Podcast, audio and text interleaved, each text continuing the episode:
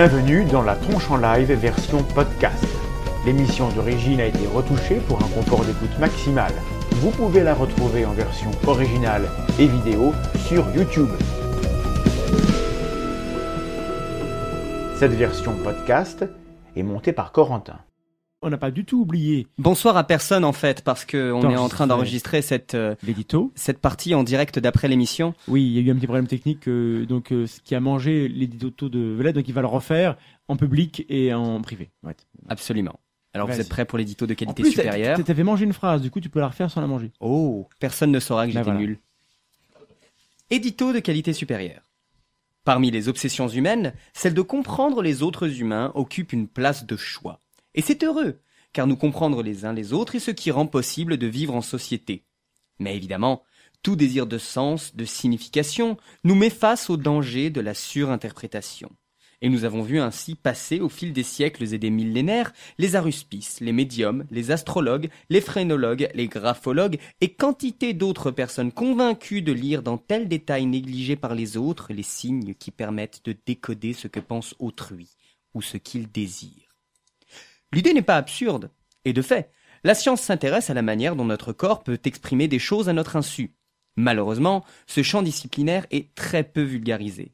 Et on peut constater que ceux qui parlent du non-verbal sur le net ont tous quelque chose à vendre, et tout plein de promesses, comme vous apprendra vous bâtir un impact irrésistible grâce à votre langage corporel. La méfiance est de mise.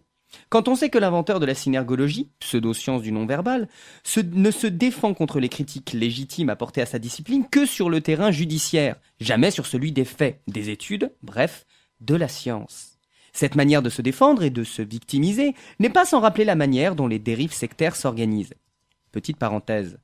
Gardons-nous d'accuser sans preuve et de jeter l'anathème sur quiconque, car même les dérives sectaires peuvent avoir pour origine une démarche sincère et le désir de bien faire.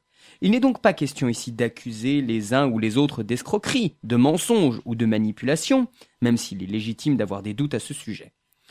Nous, n'allons pas ici questionner l'honnêteté ou la psychologie des experts autoproclamés du non-verbal, mais leur méthode de travail et la manière dont ils apportent des réponses aux questions que posent leurs pratiques.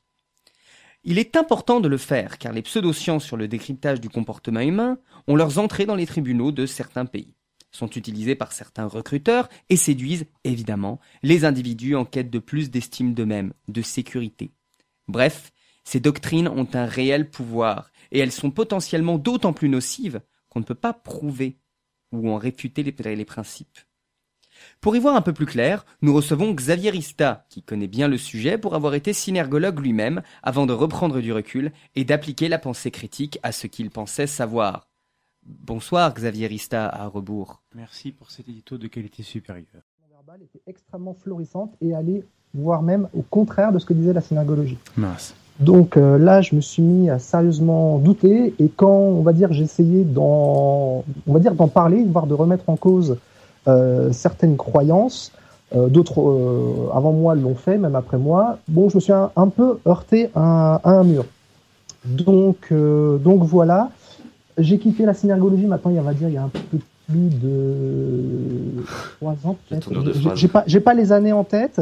Ah, Et bref, de- depuis, euh, depuis, je, je m'évertue en fait à, à pratiquer de la vulgarisation en fait sur la communication et notamment la communication non verbale, euh, parce que justement, euh, en, en fouillant dans, dans, dans- dans la littérature, bon bah je me suis rendu compte que c'était très peu vulgarisé, voire mal vulgarisé, et quelquefois même très peu compréhensible. Et donc il y a toute une, une manne de, de pseudosciences qui s'est infiltrée là-dedans. D'accord. Donc, on va dire que j'essaie de, de, de tu vulgarises euh, à travers ton blog, ton site, Ouais. qui s'appelle Signification. Donc signe comme euh, l'oiseau, signification. Donc on, on mettra le lien euh, évidemment dans, dans la vidéo. J'adorais la tournure de phrase. J'ai quitté la. Oui. Oh mince, la, la synergologie. C'est la, la tournure de phrase, ça me, ça me, ça me faisait. Euh. J'ai quitté la sortologie, je sais pas, j'en sais rien. Ah, Ça m'a évoqué ça. Ben, bon, on aura l'occasion d'en reparler, mais Ouais. c'est vrai que ça, euh, dans, dans la synergologie, c'est beaucoup. Je fais du teasing. Bon, tu, tu, tu, ad- tu adhères à, à ce que dit la synergologie ou tu la quittes, quoi. D'accord. Donc, euh, mais, mais j'en j'en garde quand même une, une bonne expérience. Je, je ressors pas du tout aigri. J'ai gardé des amis euh, synergologues avec qui je discute régulièrement et on discute sans qu'il y ait aucun problème parce qu'ils ont fait le, la différence entre critiquer les idées et critiquer les personnes. Et moi, je critique pas du tout les personnes, hein, je critique ce qui, ce qui est dit. Euh, et ça se passe très très bien. Bon, ça se passe pas bien avec tout le monde malheureusement. Bien sûr. Alors du coup, euh, première partie de l'émission, on va essayer d'abord de définir un peu les termes parce que les gens qui nous écoutent peut-être ignorent ce qu'est le non-verbal. Moi-même, je suis pas expert du tout hein, du domaine, hein, même si on peut s'autoproclamer expert facilement. euh, Oui, de des gens, jours. des gens commencent à demander si le non-verbal a à voir avec la sémiologie. C'est plutôt le Euh. Bah, oui, oui. oui. ça peut. Alors moi, je suis pas du tout expert en, Ouais, en sémiologie. Comme je dis, je fais de la vulgarisation. J'ai aucune, aucun diplôme. hein, je préfère le dire tout de suite. Aucun diplôme en communication. Euh, moi, j'ai fait une fac d'histoire à la base. Euh, donc, moi, je, je vais vraiment à la littérature et je prends beaucoup, beaucoup de temps pour vérifier mes informations. Ce qui fait que bah, ceux qui me suivent peuvent euh, se rendre compte que je publie des articles, euh, quelquefois avec plusieurs semaines d'intervalle. Et pareil pour mes vidéos, parce que je prends énormément de temps pour vérifier mes sources. Voilà. Donc oui, euh, effectivement, il y a un champ non-verbal euh, du côté de la sémiologie. De toute façon, le, non-verbal, en gros, c'est essayer de faire du sens à partir de ce qui n'est pas dit. C'est ça? Si je résume. euh, pas ça du non, en, fait, non. En fait, c'est ce que voudraient nous faire croire les experts. C'est qu'il y a du sens euh, dans chaque mouvement, euh, notamment le langage corporel. Ce qu'il y a, c'est que le non-verbal, c'est pas que, c'est pas que. Alors, j'utilise le mot langage corporel, mais je, je, donne- euh, je mettrai une nuance sur le langage corporel. Mhm. Mais euh, les, euh, les, les- les experts, voilà, voudraient nous faire croire que chaque la communication non-verbale se résume à la communication, enfin, la- au langage corporel. Ce qu'il y a, c'est que il n'y a pas que ça. Il y a aussi bon tout ce qui est intonation de la voix. En fait, la définition, c'est bête à dire, hein, mais le non-verbal, c'est tout ce qui n'est pas verbal. À partir du moment où va y avoir l'uti- l'utilisation du, du verbe et du langage, euh, ben là, on est dans le verbal. Donc Mhm. le non-verbal, c'est un petit peu le reste. Ça peut être aussi les odeurs. Ça peut être euh, euh, la couleur que, que l'on porte au niveau des vêtements. Ça peut être les, les, les traces, euh, les par exemple les traces de pas, comme les Indiens à l'époque pouvaient suivre ou pister des animaux. Bah, ça, c'était du non-verbal parce qu'ils disaient euh, quelque chose parce que c'était porteur d'information, mais c'était pas forcément porteur de sens. Et c'est ça D'accord, toute la différence. La nuance entre information et sens, c'est intéressant. C'est ça. Et donc, alors, du coup, euh, ben, on avait évoqué ça, donc euh, je sais pas si dans, le chat ils en parlent, mais j'aimerais bien du coup te poser la question euh, ex- explicitement.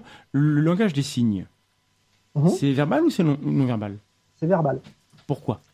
C'est verbal puisqu'il y a une grammaire, parce qu'il y a, entre guillemets, enfin une syntaxe. Là, je pense que celui qui pourra le mieux en parler, je ne sais pas s'il est dans le chat, c'est Lingu- Linguisticae. Oui. Euh, donc, si tu es là, bisous. Mais, d'ailleurs, euh, d'ailleurs, euh, il il, il sera bien notre invité tôt ou tard parce qu'on a beaucoup de trucs à lui dire. Et bah, exactement, il aura euh, un l'occasion jour il sera là. parler. Mais, euh, mais voilà, le langage des signes, vu qu'il y a, on va dire, une, une grammaire spécifique, c'est typiquement du langage parce que chaque, chaque signe euh, a une signification, a un sens. Mais Alors euh, je. Oui, pardon, euh, juste par rapport à la petite connaissance que j'ai de la question. euh, oui, on est dans le langage, dans la mesure où, la définition principale du langage, c'est justement un ensemble de signes possédant un signifiant euh, défini. D'ailleurs, des éléments qui font partie du non-verbal dans une langue non tonale, c'est-à-dire la hauteur de la voix, vont rentrer dans le champ du langage et du verbal dans une langue tonale, par exemple le chinois. Il me semble que le chinois est une langue tonale. Oui. Euh, oui, bah d'ailleurs, Linguisticae en parle dans une de ses vidéos, euh, bah justement la dernière vidéo sur, euh, sur l'anglais, où il dit que les mots peuvent avoir un sens différent en fonction de la tonalité C'est ça. que, que, que l'on va, que l'on va avoir. Dans ça, Euh, autant dans le français, on est dans le non-verbal, autant dans une langue tonale, Non, on est non. dans le domaine du verbal. Tonal. J'ai dit quoi? T'as dit non verbal dans le français? euh, Oui, euh, non tonal, oui, je voulais dire non C'est moi qui suis malade et c'est Vlad qui sait plus ce qu'il dit. c'est terrible. Et, On donc est tous malades. Donc le langage des signes, en, en plus, qui est bon. euh, Arrête de te la péter, Lucky. c'est pas le sujet, mais euh, voilà. En plus, cha- dans chaque pays, il y a un langage des signes particulier. Donc voilà, ben, c'est quelque chose qui, est- qui, qui vraiment euh, a une histoire culturelle, alors que a priori le non-verbal, ce serait proche de ce qu'on fait en éthologie, c'est-à-dire la, la science du comportement animal, c'est-à-dire Oui. des, des choses qui ne sont pas du domaine de la culture. Après, comment on définit culture et pas culture, c'est compliqué, mais bon, de loin à la louche, je, dirais ça. Est-ce que c'est quelque chose qui, qui te parle? Euh, bah, de toute façon, la communication euh, non verbale, quand on étudie ça, euh, il est important de bien se rendre compte qu'il y a une importance culturelle. Je pense que tout le monde a en, tête, en, on va dire, l'imagerie qu'on se fait d'un Italien qui, on va dire, fait beaucoup de gestes. au contraire d'un asiatique qui va au contraire limiter ses gestes. Mhm. Donc effectivement, la culture a un impact. Un impact. Ça, toute la littérature euh, scientifique sur le sujet euh, s'accorde à dire qu'effectivement, euh, il y a une importance importante de, la culture. D'ailleurs, je ne sais pas si on aura l'occasion d'en reparler, mais en tout cas, la, culture, d'un- point de vue expression des émotions, parce que ça reste malgré tout dans le non-verbal, l'expression des émotions, a aussi un lien avec le langage. Par exemple, dans certaines peuplades, il n'existe pas de mots pour certaines émotions. Oui, alors, euh, Euh, tu m'as- parlé en préparant l'émission d'un un peuple, je sais pas si c'est des Inuits ou des, des gens qui vivent dans. en tout Euh, cas, oui, c'est très- un peuple inuit. Oui, un des peuples très isolés. Et donc, tu m'as expliqué Voilà. que c'est des gens qui n'a- qui n'avaient pas de mots et qui n'avaient même pas de notion pour expliquer ou pour exprimer la colère. C'est ça. Alors, ça, c'est Il n'avait étonnant. pas. Alors oui, oui, c'est étonnant. euh, en fait, Et les. Inuits, ils ont plus de 100 mots pour dire le mot neige. Bon, c'est pas vrai non plus, mais ça. euh, Non, c'est pas vrai. Euh, c'est- une idée non, reçue. alors, merci de me faire perdre le fil. Euh, Sur la colère, sur la colère. Oui, oui, oui, sur la colère. Mais en fait, euh, euh, c'est une, une anthropologue euh, américaine, il me semble, qui allait euh, voir ce peuple dont j'ai oublié le nom. Je crois d'ailleurs qu'il est aujourd'hui disparu. Alors, tant mieux. Euh, bon, merci. Euh, et donc, Non, il allait blague, rester, hein. on va dire, un certain temps, à, on va dire, à étudier, à étudier ce peuple qui vit effectivement de manière très très reculée euh, dans, dans un pays, enfin dans une contrée très très froide et très très hostile. Et elle s'est rendu compte qu'effectivement, euh, ce peuple ne connaissait pas la colère, n'avait pas de mots pour la colère. Et il y a une histoire très rigolote là-dessus, c'est quand en fait un- des touristes sont arrivés dans, dans, dans le village en demandant à emprunter euh, un canoë pour euh, pouvoir faire du tourisme. Et donc le village ne possédait que deux canoës et très volontiers ont prêté leur premier canoë. Ces touristes se baladent avec le canoë, coulent le canoë et, et reviennent au village la bouche en cœur en, de- en disant euh, bah, on a coulé votre premier canoë, est-ce que vous nous prêterez le deuxième? Et donc là, l'anthropologue voit ça et part dans une colère en disant mais c'est pas possible, vous vous rendez pas compte, c'est leur seul moyen de subsistance parce que pendant l'été, euh, c'est grâce à ça qu'ils vont, qu'ils vont à la pêche. Parce que l'hiver, la glace est, est, on va dire, est trop, trop épaisse pour, pour pêcher.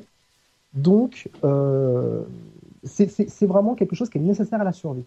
Et donc, elle part, elle part dans une colère, elle se met à les engueuler. Et donc là, euh, il y a tout le peuple qui demande à l'anthropologue de quitter, le, de quitter la tribu, pour la simple et bonne raison qu'elle est devenue bizarre et qu'ils ne comprennent pas sa réaction. Voilà. Et du coup, c'est peut-être là l'explication de pourquoi ce peuple a disparu. c'est Oui, triste, mais voilà. C'est dommage, ça devait être sacrément safe et non oppressif comme endroit. on, on en parlera, mais pas dans cette émission.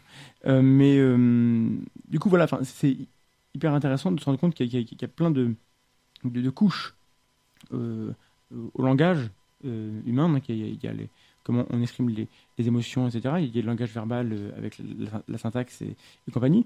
Et surtout, il y a beaucoup, beaucoup de croyances dans, le, dans les médias et un peu partout sur ce que serait, je mets un, un, un conditionnel, le langage corporel. Alors, pourquoi euh, Donc, tu m'as dit que ça n'avait pas de sens de, de parler de langage corporel. Pourquoi est-ce que ça n'a pas de, de sens, selon toi? Euh, ça n'a pas de sens parce que, comme on le disait tout à l'heure, il n'y a pas vraiment de langage non verbal, vu qu'il n'y a pas de sens et de signifiant à tous les gestes. Il n'y a pas, comme voudraient euh, nous faire croire un peu certains, un langage universel du corps. Il y a euh, effectivement, selon les travaux d'Ekman, euh, d'une certaine manière, certaines émotions qui sont universelles, même si, bon, bah, il, y a des, il y a quand même des, des nuances qui dépendent de la culture. Mais euh, un langage universel du corps, non. Et dans, dans, dans ce sens-là, langage corporel, bah, ça n'a pas forcément grand sens. Alors, après, c'est pas grave d'utiliser le terme langage corporel. Alors, Ok. Moi-même, je l'utilise parce que c'est une habitude, c'est rentré, on va dire, un peu dans le, dans le mood. Des chercheurs utilisent le langage corporel, Mhm. mais ça n'a pas grand sens. Et c'est pour moi aussi un petit conseil que je donne à- aux auditeurs. C'est une petite manière de voir si une personne sait de quoi elle parle ou pas quand elle se définit. Si la personne se, se dit expert en langage corporel, vous pouvez commencer à tiquer. Ou alors c'est un fan de Light to Me. Ça, on en reparlera de Like to Me, ça. Ah bon tu- Moi, je suis convaincu que tout, tout est absolument vrai. Ces micro-expressions d'une grande euh, subtilité, euh, euh, vraiment, cachent Alors. des, des informations. Alors, non, non, il y, a- y a par contre, il y a un fond de vérité, hein, parce que Like to Me se base quand même sur les travaux de Paul Ekman. Mhm. Euh, donc Paul Ekman, hein, dans les années 60, qui a fait énormément de recherches sur les émotions, c'est lui qui a, qui a mis le modèle euh, qu'on utilise la plupart du temps maintenant euh, en science, qui, qui est le- les six modèles des émotions, voire sept émotions, qui sont euh, la joie, euh, la peur, la colère, la tristesse, euh, le dégoût et la surprise. Et la grippe, Le- le- la, la grippe. Le septième étant le mépris. Le mépris. Ah, les émotions dont on parle généralement, on, le voit chez les, on peut le voir chez les animaux. Mais le, le mépris, on a un peu de mal à le voir chez, chez les animaux. Parce que, en fait, ces émotions sont, sont liées, on va dire, à des, des réflexes de survie. Oh, tu prends une tête de chat, c'est terminé. oui, ça- Comment le, Tu prends une tête de chat, voilà. le Avec chat exprime le- bien le mépris, c'est vrai. oui, bon, c'est particulier. De toute façon, le chat, on est tous d'accord que. C'est malfaisant. voilà. On va voir l'aspect sur le dos euh, avec vos, conneries. Et donc, du coup, parmi les, les- les idées reçues autour de, de ce langage corporel, du coup, on va utiliser l'expression en ayant posé ce, ce bémol euh, auparavant. Mhm. Alors moi, je suis pas du, du tout euh, versé là-dedans, mais je, je connaissais plus ou moins le, le nom de Monsieur Merabian, de loin. Et, Oui. euh, et dans le milieu voilà, du, du, du, du langage corporel sur tous les sites et, et compagnie, on a cette idée que le langage corporel, c'est tiré de chiffres de Monsieur Merabian qui a publié ça, je ne sais pas d'où, tu vas me le dire. On aurait donc Mhm. 93% de la communication passerait par le non-verbal chez l'humain. Oui. Alors pourquoi euh, est-ce que. Enfin, d'où ça vient ces chiffres-là? Alors, ça, c'est très rigolo. C'est aussi une autre manière de vérifier que la personne sait de quoi elle parle. Alors, moi, c'est mon, mon deuxième détecteur. Euh, en fait, quand, quand on lit du Merabian, on se rend compte qu'il n'a jamais dit que 93% de la communication était non verbale. Euh, en fait, il a fait deux expériences. Euh, alors, ça sera le sujet de mon prochain épisode, justement. Là, je, je spoil. Teasing. Ça sera- voilà, ça sera le sujet de, de l'épisode qui vient de, de l'émission, enfin, de vulgarisation. Euh, et donc, Merabian, il a en fait jamais dit, il a jamais dit ça. Il a fait deux expériences euh, qui sont très particulières, qui ont voulu s'attacher à étudier euh, bah, entre guillemets le langage corporel et aussi euh, le- le- la voix et son intonation. Euh, donc, il est arrivé à la, enfin, la conclusion qui a été faite euh, par notamment les médias là-dessus, c'est que sur 100 si on prenait un camembert qui représente 100% de la communication, 55% de la communication, ça serait de la gestuelle, 38%, ça serait la voix et son intonation, et que 7% pour le discours. pour le contenu Ouais, voilà, pour le contenu, pour la forme. Donc, euh, sauf que ben, c'est pas du tout vrai dans, dans les faits. On est bien conscient que, par exemple, si je vous mets dans un contexte euh, de colloque scientifique, euh, les scientifiques, généralement, on a un petit peu rien à foutre de savoir comment le scientifique est habillé, de sa gestuelle, etc. Ce qui compte pour lui, c'est la forme. Donc, ça sera pas forcément 93% de la communication. Enfin, quand le scientifique porte une robe, enfin une chemise avec, avec des femmes à, à poil dessus, comme pour, pour Rosetta, ça. Non, ça, ça, ça, ça jase quand même. Où est-ce qu'on peut acheter cette chemise? Je- je- non, arrête, non. La. Bah, ça n'a pas, ça a pas jasé forcément dans le milieu scientifique parce que les C'est vrai, scientifiques, c'est avis, vrai. ils, sont- ils Non, sont- mais ils ont été là pour. C'est pour dire que, en fait, tu as raison, c'est que le mec, on avait tellement rien à battre qu'il a, qu'il a osé faire ça, euh, alors que dans d'autres milieux, ça euh, ça marche pas. Donc c'est vrai que cet aspect-là du, du- du- de la communication, dans un contexte scientifique, c'est c'est en effet extrêmement euh, euh, secondaire. Quoi. Mm, mm. Donc ça dépend du contexte. Et puis surtout, en fait, quand on regarde l'équation, parce que Merabian en fait sort une équation disant que euh, 55 plus 37, plus 38 plus 7, euh, en fait, quand on regarde dans le document originel, on voit qu'il ne parle pas de communication, euh, mais qu'il parle de feeling. De en anglais, qui feeling. Feeling. Désolé pour mon anglais. Voilà, Feeling. feeling. Donc, euh, qui veut dire en gros le, le sentiment, le- le- le- l'émotion. Euh, donc, en fait, il parle de ça dans, son, dans, son, dans sa fameuse équation. Donc, c'est à l'instant, à l'instant T. Euh, le- le- la voix, l'intonation euh, et le- le- le- le- les gestes peuvent avoir cet impact-là. Mais de là à résumer toute la communication, surtout quand on connaît le protocole de l'expérience, c'est un peu fort de café. C'est absolument pas vrai. Et est-ce qu'il y a eu des, des réplications de ce genre d'expérience? Ça a été refait? Euh, alors, pas à ma connaissance, il n'y a, pas eu forcément de réplication. Ça date de quand? Euh, ça date euh, des années 60, 70, il me semble. Euh, donc, ça fait plus de 40 ans qu'il y a cette croyance. Même Merabian lui-même, sur son site, à bout d'un moment, a mis un démenti. Bon, je trouve que Merabian euh, a mis quand même beaucoup, beaucoup de temps à, on va dire, à faire un démenti, parce que ça a quand même été dans les années 70, qui a été un grand, grand essor dans le domaine, on va dire, baba cool. Euh, il y a énormément de croyances qui, qui sont nées dans, dans ces années-là. Et, euh, et on utilisait, on va dire, certaines, euh, certaines comment dire, résumés scientifiques et quelquefois euh, de manière très, très euh, exagérée euh, pour vendre bah, des séminaires, etc. Mais effectivement, ça aide beaucoup euh, les, les experts en, en non-verbal. J'ai dit expert, là on ne voit pas là. On te verra. On ne voit pas, il, mais il fait voilà. des guillemets avec ses doigts. Je fais des il fait ça guillemets très avec bien. Refais-le. doigts. Voilà, beau. expert. Les R qui met du swag. Voilà. Euh, c'est qu'en fait, l'expert va quasiment utiliser tout le temps euh, les chiffres de Merabian pour dire aux autres écoutez, c'est un argument. euh, 93% de votre communication est non verbale. Donc, vous avez besoin de moi Oui. pour ça. Alors que, que non. non, non. L'important, c'est d'avoir confiance en soi, c'est de travailler son discours et de pas forcément contrôler ses gestes. Et Alors, comme autre euh, idée reçue euh, dans le milieu du, du non-verbal, est-ce qu'il y a des. Enfin, euh, je retourne vers Vlad. Est-ce qu'il y a des, des- des réactions dans le chat, des, des questions pertinentes? Non. Bravo le chat Non Rien de. Non, je suis confus, pas de questions. Pour l'instant, euh, spécialités. ça, ça- ça parle de, de photographie avec le livre noir de la psychanalyse. Ah oui, euh, là, bon. Oula. Euh, c'est un, vieux dossier. Euh, du coup, well, euh, au niveau de la, de la culture populaire, bah, du coup, euh, on a évoqué Lie to Me.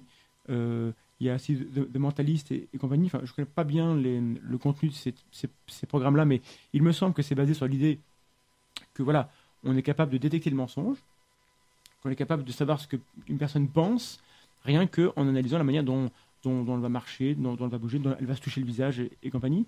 Euh, voilà. Qu'est-ce qu'on a comme, comme croyance populaire euh, euh, extrêmement installée à l'heure actuelle? Euh, bah, comme tu dis, c'est notamment qu'on peut, l'une des plus grosses croyances, c'est qu'on peut détecter le mensonge par le non-verbal. Mhm. En gros, on essaye de nous faire croire que euh, bah, vous regardez euh, quelqu'un, et puis vous mettez dans un coin avec un air très très inspiré, et puis vous êtes capable de détecter si la personne ment. Et, et, bah, ça a été quand même popularisé par Lie to Me. Alors, Lie to Me, c'est quand même euh, une série qui a été, euh, qui avait comme conseiller scientifique Paul Ekman, mais Paul Ekman n'avait pas vraiment le droit de regard. C'est-à-dire qu'il il apportait des informations scientifiques aux, aux auteurs, et les auteurs après utilisaient ce que disait Paul Ekman pour faire la série. Sauf que bon, bah, la série, elle a besoin d'être exceptionnelle, et puis si on décrivait, euh, c'est un peu, vous savez, comme les experts Miami, etc. hein, Mhm. Si on décrit vraiment le, on va dire le quotidien d'un scientifique, C'est pas glamour.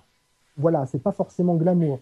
Euh, donc, une personne qui est capable de détecter euh, le, le- le- le mensonge à rien, en, en quelques secondes, juste en voyant un, un signe ou une micro-expression, non s'exagérer, ça n'empêche pas que le non-verbal euh, est vraiment, enfin, il peut être important. Mais ce qu'il c'est qu'il faut le coupler au verbal, il faut le coupler avec la stratégie d'enquête, il faut le coupler avec un- une méthode de questionnement. Ah, Il faut Et être donc, ça, holistique d'une certaine manière. Bah, c'est surtout réservé à des gens formés et pas, c'est pas en faisant euh, quelques semaines de formation, euh, etc., ou une formation euh, sur les micro-expressions euh, qu'on peut devenir un, vrai expert, et là je mets pas de guillemets, un vrai expert en, détection du mensonge. J'ai des, amis qui sont dans le domaine, dans le domaine policier, ou qui sont en train de faire un doctorat dans le domaine de la détection du mensonge, Ils sont extrêmement prudents justement sur ce qu'ils avancent. Et eux-mêmes disent, hein, c'est pas pour le moment, on peut pas définir avec exactitude euh, les signes euh, absolus du mensonge. Mais c'est pas une preuve. ça avec. Voilà, c'est pas une preuve. Et surtout, le but, on va dire, de connaître euh, tout- tout- éventuellement tous ces signes, c'est pour, on va dire, affiner le questionnement. C'est pas dire, ça ne veut pas dire qu'on va voir un signe de mensonge. Ça veut dire que, ah, par exemple, là, je vais voir un signe qui me dit que la personne, elle est peut-être préoccupée par cela ou que ça, ça a provoqué, je sais pas, moi, par exemple, un item de tristesse. Quand on parle de quelque chose, là, on dit, ah, là, j'ai mis le doigt sur quelque chose. Donc, à la limite, je peux creuser la question et peut-être l'amener à parler là-dessus. Oui, Ça permet d'être C'est jamais une information euh, qui, directe, euh, de manière isolée, permet de, de, de- de mettre le doigt sur, sur, sur une vérité. Mais dans le chat, il y avait une question sur les, les aspects universels. Et tu tu l'as évoqué, je pense. hein. Je pense que le, le- Oui, oui. c'est c'est tout, ce qui euh, émo- tout, tout ce qui est émotion, expression des émotions et lecture des émotions. C'est extrêmement important, même d'un point de vue évolutif. Je pense que c'est le, le genre de question qui, qui, qui mérite d'être regardé euh, d'un point de vue euh, avec la perspective évolutive. Pourquoi est-ce que on est capable de lire les, les expressions des gens et pourquoi est-ce que les Euh, gens ont intérêt à ce que leurs émotions soient lisibles par les autres? Euh, euh. Simplement pour, pour la simple, simple réponse que c'est une question de survie. Voilà, oui. Si on n'avait pas les émotions et si on n'était pas capable de les exprimer, euh, on aura un vrai, un vrai problème d'adaptation et tout simplement la, la fin de la civilisation. C'est euh, Jacques Cognier, qui est un, un spécialiste, euh, un psychologue spécialiste dans le, dans le domaine de la communication, notamment non verbale, qui a dit euh, sans émotion, pas de communication, et sans communication, pas de civilisation. Mhm. D'ailleurs, ce qui est assez rigolo, ça va te plaire, l'un des premiers à s'être intéressé Ah oui. à l'expression des émotions, c'est Charles Darwin.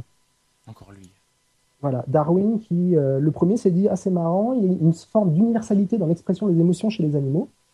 Euh, il a étudié ça, il en a écrit un livre. Hum, Par contre, il en était au moment complètement euh, dégoûté parce qu'il avait énormément, euh, on va dire, d'informations. Le livre a eu, son livre a eu beaucoup de succès, mais on lui envoya énormément de, de photos, etc. Ça lui donna énormément de matière pour travailler, mais au bout d'un moment, il a un peu saturé là-dessus parce que c'était un champ complètement, euh, complètement balbutiant. Oui. Est-ce qu'on a des, in- des infos sur le, les émotions du ratopnu?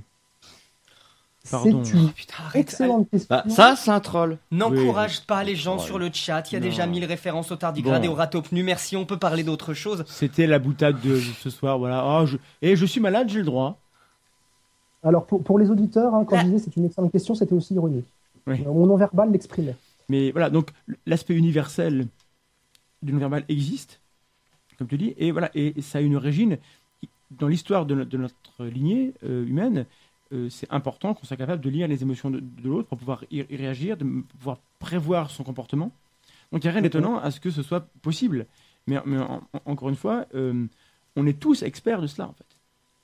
Oui, L'être humain est on- profondément expert dans, la- dans le, dans le décryptage de, de- des intentions et des émotions d'autrui.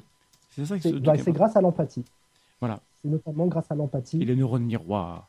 les neurones miroirs, voilà, euh, dont j'invite éventuellement les auditeurs. J'ai fait une petite conférence pour l'école centrale sur le, justement les neurones miroirs, Mhm. où je décris plusieurs petites expériences qui montrent bah, quelques, quelques expériences euh, rigolotes qui ont été faites euh, sur euh, justement les neurones miroirs, les expressions, euh, les expressions des émotions. Comme par exemple, on, on- comment dire, euh, quand on s'est rendu compte que euh, si certaines personnes on leur botoxait le front, Oula. Ah oui. donc empêchait, on va dire, une certaine expression des émotions au niveau frontal. Donc au niveau du front, il y a comme émotion euh, la surprise, euh, la peur, la colère qui est éventuellement visible grâce au, au- on va dire, aux rides qu'il y a sur le, Au le- le froncement front du front. Et... ou le froncement des sourcils, etc. Euh, mais on s'est rendu compte que ces personnes-là, au bout d'un moment, avaient de plus en plus de difficultés à percevoir et voire même à ressentir euh, les émotions en question. Oui. Parce qu'elles étaient incapables de les reproduire. Et on a aussi, euh, euh, je ne sais pas le détail, mais on, on a aussi demandé à, à des gens de lire des, des, des- des textes chargés en, en émotions. Et à certains, on- leur a demandé de froncer les, les- les- les sourcils, à d'autres de sourire. Et on se rend compte que lorsqu'après ils, rendent compte du contenu émotif du, texte, ceux qui, qui, qui froncent les sourcils ont plutôt un- une réception négative, et ceux qui sourient en, le- lisant ont plutôt une réception qui est positive. Mhm, tout Donc c'est ouais. pas, ça joue sur euh, une portion uniquement de la perception, mais ça montre bien que euh, on, on est profondément marqué par cette perception-là. Oui, on, on est marqué et, et fort heureusement parce qu'il y a beaucoup de gens. euh, alors à mon époque où j'étais dans la formation et le coaching, beaucoup de gens disaient ah si je pouvais ne plus ressentir d'émotions. Euh, non, non, au contraire, hein, l'expression des émotions c'est quelque chose d'assez important. ça peut causer beaucoup de, de, de- éventuellement de problèmes euh, de trop réfréner ses émotions. Et à contraire, trop les exprimer, ça peut amener euh, d'autres problèmes. Mais il a montré, il a montré que d'un point de vue physiologique, euh, il en tout cas, il y a un impact. Ouais. Il y, a un, il y a un gros, gros impact. Donc tout, tout est poison, rien n'est poison, c'est la dose qui fait le poison, et les émotions, C'est pareil, il faut, il, faut gérer ça. Est-ce qu'il y a d'autres d'autres éléments de la culture populaire où on retrouve le non-verbal traité ou maltraité? Euh, oui, alors il y a le croisement des bras, par exemple, où on vous dit, quand vous êtes euh, en train de préparer un entretien d'embauche, alors surtout, euh, vous évitez de croiser les bras, vous évitez de vous gratter, euh, vous évitez de croiser les jambes. En gros, on vous donne tout un liste de choses à ne pas faire. Puis vous vous retrouvez devant le, retrouvez devant le recruteur, en fait, en, mimant quelqu'un que vous n'êtes pas. Croiser les bras, à mon sens, dans la littérature, il n'y a rien qui montre. Alors, je me trompe peut-être, hein, j'attends ce qu'on montre Oui, parce que éventuellement la ce que disent les pseudo-experts, c'est que si vous croisez les bras, ouais, c'est que vous êtes fermé sur vous-même, donc c'est Oui. un, un signe de fermeture. euh, voilà, si vous vous grattez, si vous êtes euh, an- anxieux, donc euh, anxieux, pas sûr de vous, donc voilà, vous vous n'êtes pas à à la hauteur Voilà, de la il y a- tâche. Il y a même, on- y a même un, un signe qui vous dit que si vous vous grattez sous la narine gauche, hein, la Là. narine gauche, donc Ah, là, à fait, ouais. Mm. euh, eh bien, vous, vous mentez. Ah, À coupler, à coupler avec d'autres items, parce qu'il y a quand même une certaine forme de prudence. hein. Mais euh, ça, ça n'a jamais été vu nulle part dans la littérature scientifique. C'est vraiment un live très intéressant. C'est c'est la, Dit-il en se grattant la narine gauche. la, la synergologie, Ah oui. ça on en reparlera tout à l'heure, Ouais. la synergologie euh, bah, dit qu'elle a un corpus hein, de plusieurs items. Alors ça change tout le temps, des fois il y en a 1600, des fois il y en a 2000, 2800, bon ça change, ça fluctue pas mal. Ouais. Mais en gros, ça dit qu'il y a tout un tas de corpus euh, et que chaque point que vous allez vous micro-démanger ou que vous allez micro-caresser ou vous allez micro-fixer, eh bien en fonction euh, du, du, du- en fait, du côté euh, du, corps, donc droite ou gauche, et en fonction de la main avec laquelle c'est fait, ça a une signification particulière qu'il faut bien entendu croiser avec d'autres items pour, Donc, on si va je fais ça, ça a un sens particulier. Tu me vois pas, mais tu, tu verras pendant le live. C'est je me touche à gauche avec la main droite, mais par-dessus la tête. C'est un sens particulier. Tu La fais un truc du genre comme ça hein. Ouais. Oui.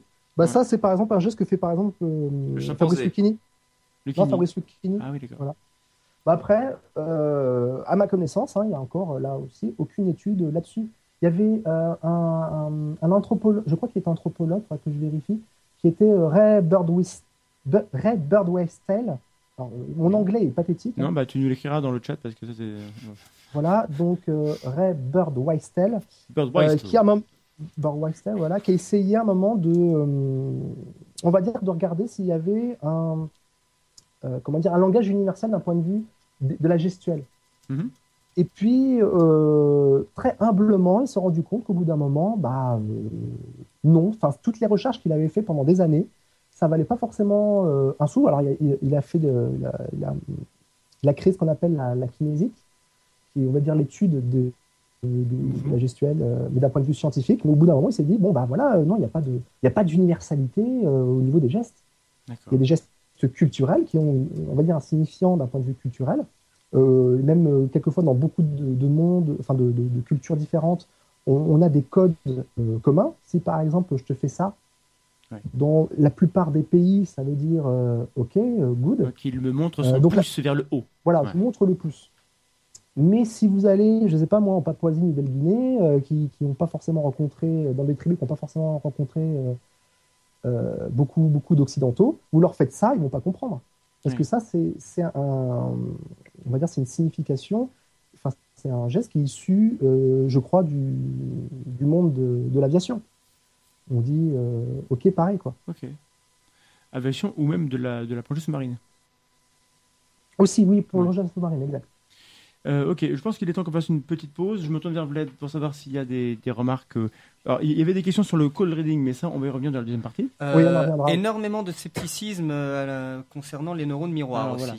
Visiblement, il y a des gens qui disent que c'est du flan. Alors, est-ce qu'on prend 30 secondes ou 40 secondes pour, pour rappeler l'état de l'art sur les neurones miroirs? Euh, les neurones miroirs, bon, alors je peux comprendre le scepticisme qui est dessus parce que c'est quelque chose de très très nouveau. Euh, c'est depuis les années 90 hein, euh, qu'il y a euh, Rizzolatti, c'est l'Italien qui a découvert les, neurones miroirs, un peu par hasard en plus. Euh, il s'est rendu compte éve- éventuellement de, de l'existence des neurones miroirs. Alors par contre, il y a quelque chose sur lequel je suis tout à fait d'ac- d'accord, c'est qu'il y a énormément de recherches qui se font du coup là-dessus et qu'on évolue à chaque fois les connaissances. On fait évoluer les connaissances à chaque fois dans ce domaine-là. Euh, mais pour, euh, on va dire, en gros, faire un résumé, les neurones Ouais. miroirs, Expliquer aux gens qui ne connaissent pas du tout le, le- le principe. voilà, qui ne connaissent pas les neurones miroirs, ça en gros, si euh, vous êtes en train de me regarder et de me voir en train de manger une pomme, dans votre cerveau, il va y avoir les mêmes zones cérébrales issues du- des zones du, du mouvement qui vont reproduire aussi ce mouvement, mais dans votre tête. C'est-à-dire ça va faire marcher les mêmes zones cérébrales liées au mouvement, Voilà. mais vous n'allez pas faire ce mouvement. Donc, les, les neurones miroirs s'activent et du coup, les neurones du mouvement, quand ils s'activent, enfin, comment On voit que quelqu'un courir, s'activent dans, Mhm. dans notre, dans notre cerveau les neurones qui sont liés au mouvement de courir, mais s'allument aussi les neurones miroirs qui vont inhiber le mouvement. Voilà. C'est pour ça que euh, bah, quand on voit quelqu'un avoir une émotion, euh, alors y a- y a- je suis pas du tout neurologue, hein, Mhm. je, je, je concède tout à fait mon, ma- on va dire mes limites, Mais euh, voilà, euh, quand vous voyez une émotion, euh, ben, quand vous voyez éventuellement de la tristesse, et ben, ça, ça peut faire euh, évoluer chez vous les mêmes processus que la tristesse. Tout à fait.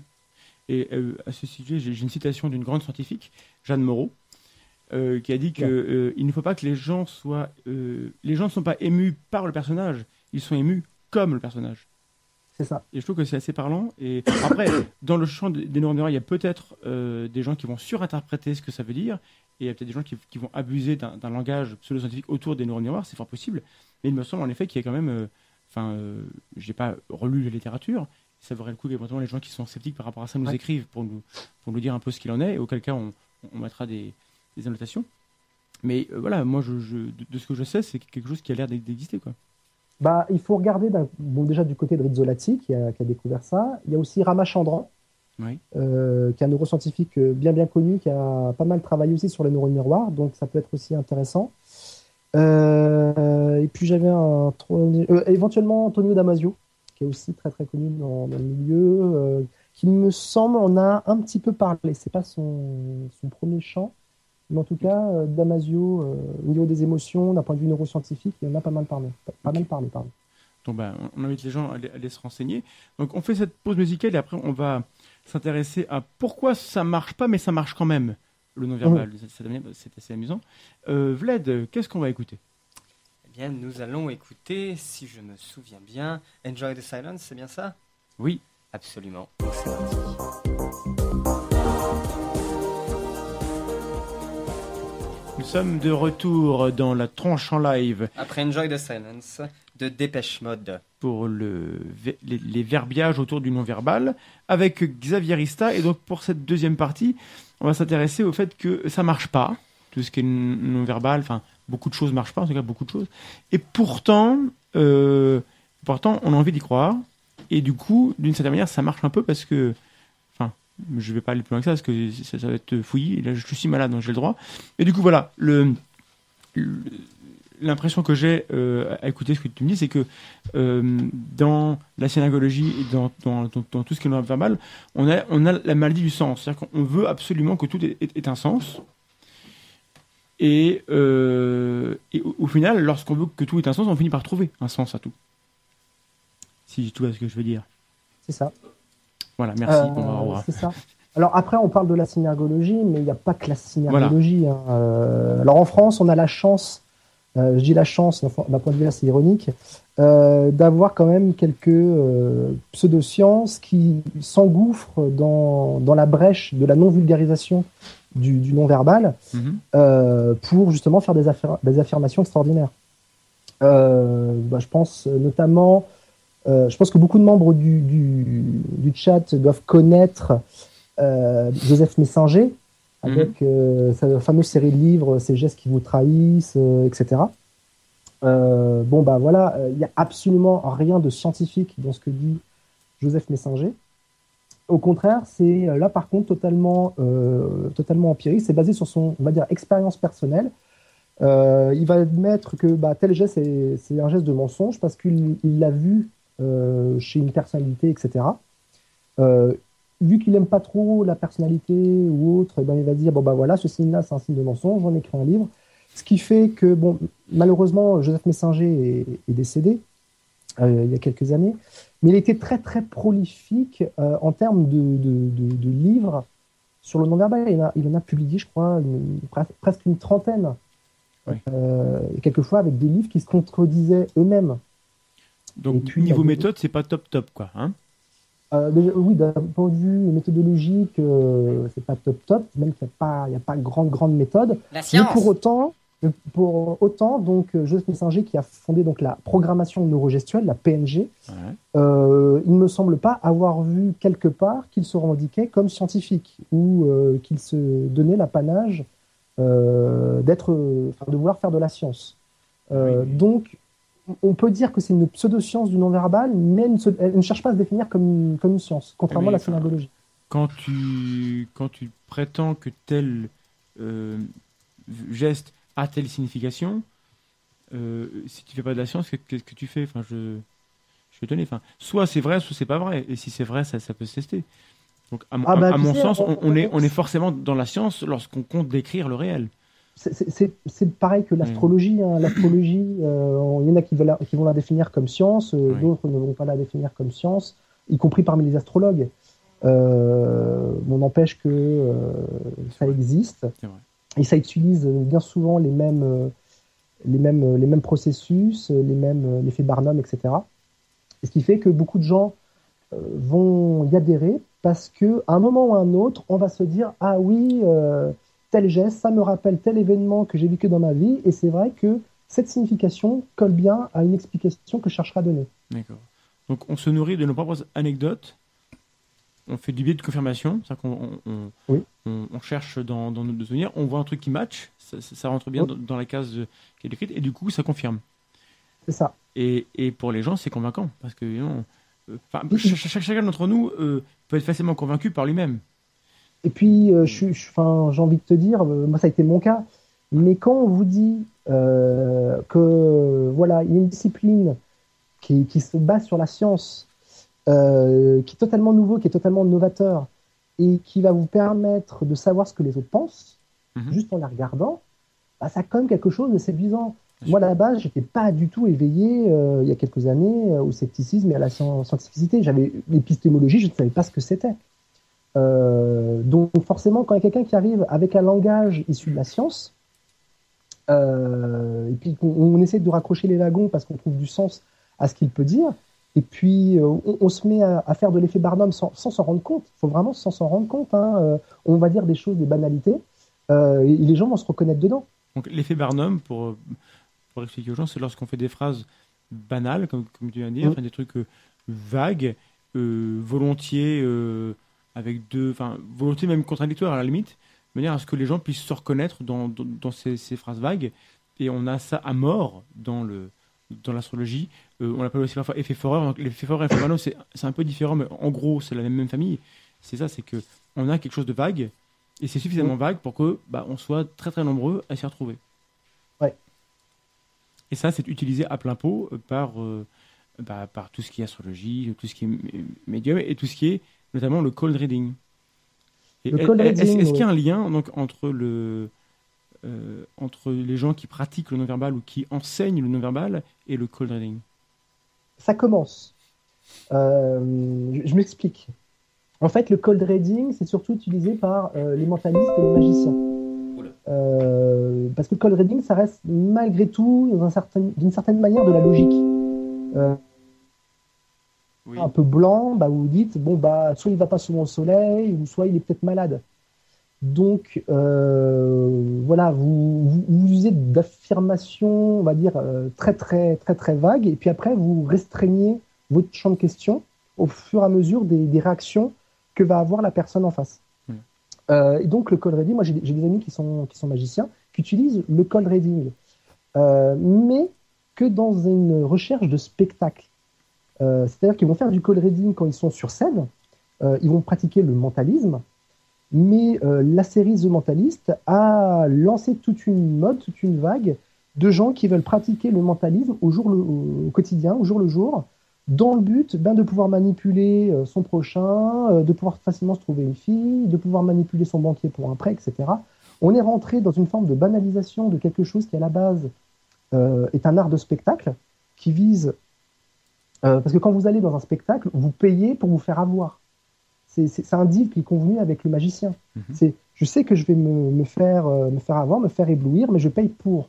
Sauf que là, euh, le mentalisme, comme on essaie de le vendre dans, dans, dans, les bouquins en disant devenez mentaliste, etc., c'est utiliser des méthodes de manipulation, mais sans le dire aux autres, sans qu'il n'y ait d'accord tacite entre vous et votre victime.